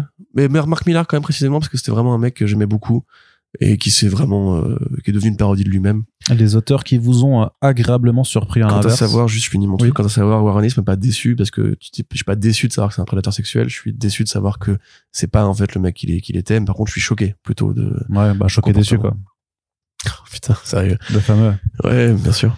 Donc- Donc, bah, c'était très, bah, c'était choquant et c'était très décevant aussi de, Ouais, savoir ouais. qu'un mec qui prêche à, à, à ce point des, des messages féministes dans, dans certaines de ses BD, euh, en fait, se retrouve à avoir ce genre de comportement, quoi. Mais- tu vois, si t'étais déçu, ce serait entre guillemets en mode oh merde, pourquoi pas cool quoi. Alors que là, c'est plus en mode. euh, Non, c'est, non, c'est pas, c'est Ah pas pas cool, c'est, euh, tu fais chier, pourquoi t'es, pourquoi t'as fait ça, c'est, ouais, choqué c'est- du coup. Bah, les, les des deux. Mais. Euh, les auteurs qui vous ont agréablement surpris, moi personnellement, c'est Williamson qui m'a vraiment surpris euh, dans sa façon de gérer DC euh, sur la barque Infinite Frontier Dark Crisis par rapport à ce que je connaissais de lui sur juste sur euh, The Flash, tu vois. Où je me suis dit vraiment ah ouais en fait très très bien. Mm. Tanyan aussi au final. Tanyan euh, Force que j'allais dire. Tanyan Ford dans l'indé par rapport à ce qu'il faisait dans le mainstream, ça a aussi été une Très vraie, ouais. une vraie une vraie révélation. hein, Et Williamson hein. sur les Rogues aussi, hein, c'était assez Ouais. étonnant vu connaissant son écriture. de Après, Williamson, voir, euh, Il avait fait Frostbite déjà chez Vertigo qui était vraiment super bien par rapport à, à sa production euh, mainstream. euh, Zdarsky aussi, moi, m'a surpris. Ouais, Carrément. Parce que quand j'ai commencé son art de ville, je voyais vraiment un, pla- un plagiat assez, assez paresseux de Bendis, Brubaker, et au final, en fait, il a trouvé son tempo. Enfin, dès qu'Electra rentre dans la partie, ça devient beaucoup mieux déjà. Euh, puis en fait, ça devient un scénariste très compétent à mesure que le, que le temps progresse, même en indé. Et les artistes qui m'ont agréablement surpris, euh, plein. Enfin, la plupart des artistes qui sortent euh, du mainstream pour aller vers l'indé me surprennent agréablement souvent. Et puis voilà. Allez, on continue. Votre avis sur l'évolution des conditions de travail dans le comics Bah, c'est plutôt, c'est toujours un peu la chape de plomb. hein. Le Covid a fait énormément de mal à l'industrie, ça c'est une réalité. Les conditions de travail, ça dépend de quoi on parle en fait. Euh, si on parle de la rémunération ou du traitement éditorial des auteurs et des scénaristes d'artistes, ça a pas vraiment beaucoup évolué en 15 ans en fait. Euh, Il y a beaucoup de choses de- dans l'indé qui se passent quand même. Voilà, avec, oui. euh, Par rapport au mainstream, je voulais dire par Hmm. rapport aux, aux contrats salariés. Après, on n'est pas au courant de tout non plus. Hein. Bah, en Indé, en fait, oui, c'est pas vraiment des conditions de travail, dans le sens où c'est de l'auto-entreprise, quelque part. Mais euh, c'est plus facile de créer de la BD indé aujourd'hui. Euh, Il y a plus d'argent en Indé qu'il y a 30 ans. Donc, euh, c'est plutôt positif. Après, moi, ce qui j'aimerais bien voir évoluer, c'est la rémunération des auteurs de Marvel pour les adaptations. Qui, là, me paraît encore une fois un non-sens total. Le Work for Hire, ça a limite à un moment donné. Quand tu files 5000 balles à Andrew Baker pour le Winter Soldier, c'est scandaleux. Oh, quel anticapitaliste, Et d'une manière générale, ils pourraient filer dix fois cette somme, que pour eux, ce serait quand même peanuts par rapport au ce que coûte un, un film pareil. Oui. Donc voilà, n'hésitez pas à le dire à Kevin Feige si vous le croisez au PMU. Et dernière question, j'arrive toujours pas à savoir si c'est une vraie question ou pas. Où contacter Arnaud Kikou pour un date? Euh, bah, des DM de Twitter. Sinon, si tu si tu réponds pas, moi je peux te filer son numéro et son adresse. Voilà.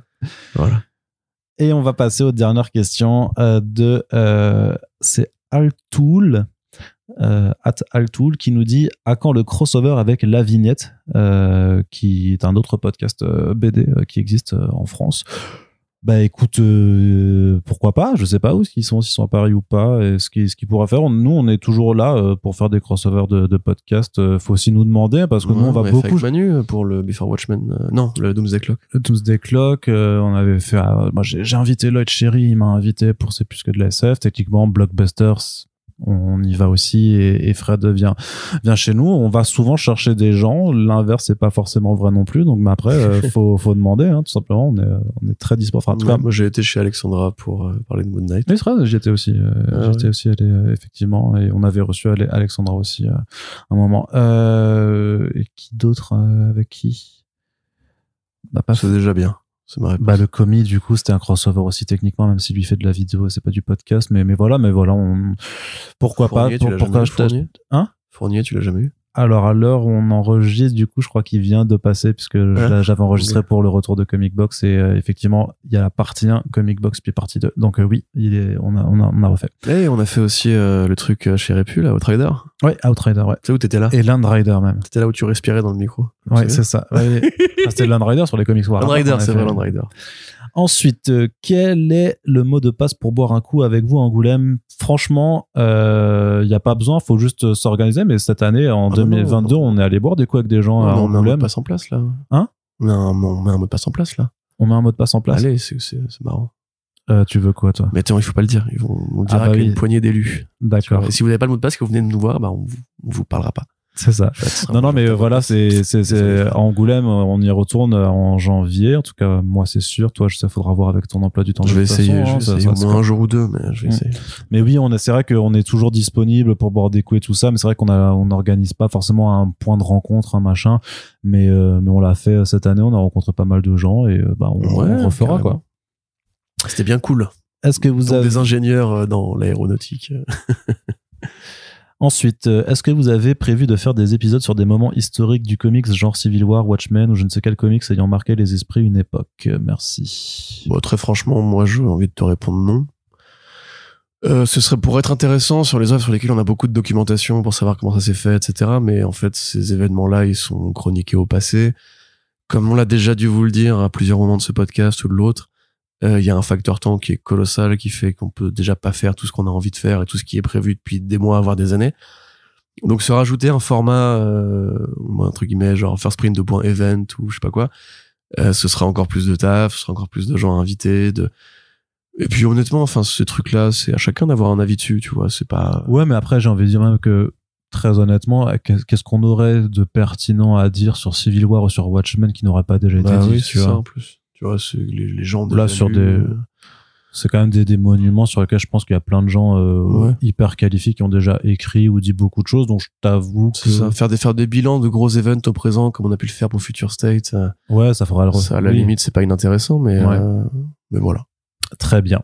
Eh bien, écoute, c'était la dernière question, euh, Corentin. Donc, euh, ça nous permet de euh, conclure de fait notre grand Q&A. Voilà, donc deux fois deux heures au final. hein. C'était effectivement une émission assez longue pour répondre à toutes les questions et questions et questions et encore d'autres questions.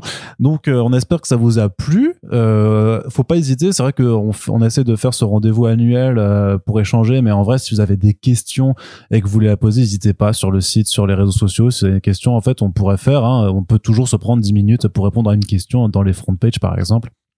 Ça nous fera toujours plaisir, donc n'hésitez pas à y aller spontanément euh, euh, partout. Vous pouvez nous nous écrire. Vous voyez qu'on est quand même très disponible et en tout cas il y a plein de façons de, de, de nous de nous contacter euh, de façon générale. Mais en tout cas on espère que ça vous a plu et que bah, vous êtes parti pour euh, rester avec nous pour la troisième année que l'on démarre, qui a déjà d'ailleurs démarré sur nos ondes. Où on enregistre ce podcast, on vous rappelle que vous pouvez soutenir le podcast sur les réseaux sociaux et donc sur notre page Tipeee. On vous le rappelle, c'est important pour nous de pouvoir euh, compter sur vous à la fin de, de, de continuer euh, le podcast tel qu'on euh, le fait, tel qu'on veut euh, continuer de le faire. Et on vous remercie toutes et tous de nous avoir écoutés. Puis on vous dit à très bientôt pour la suite des podcasts. Salut Salut!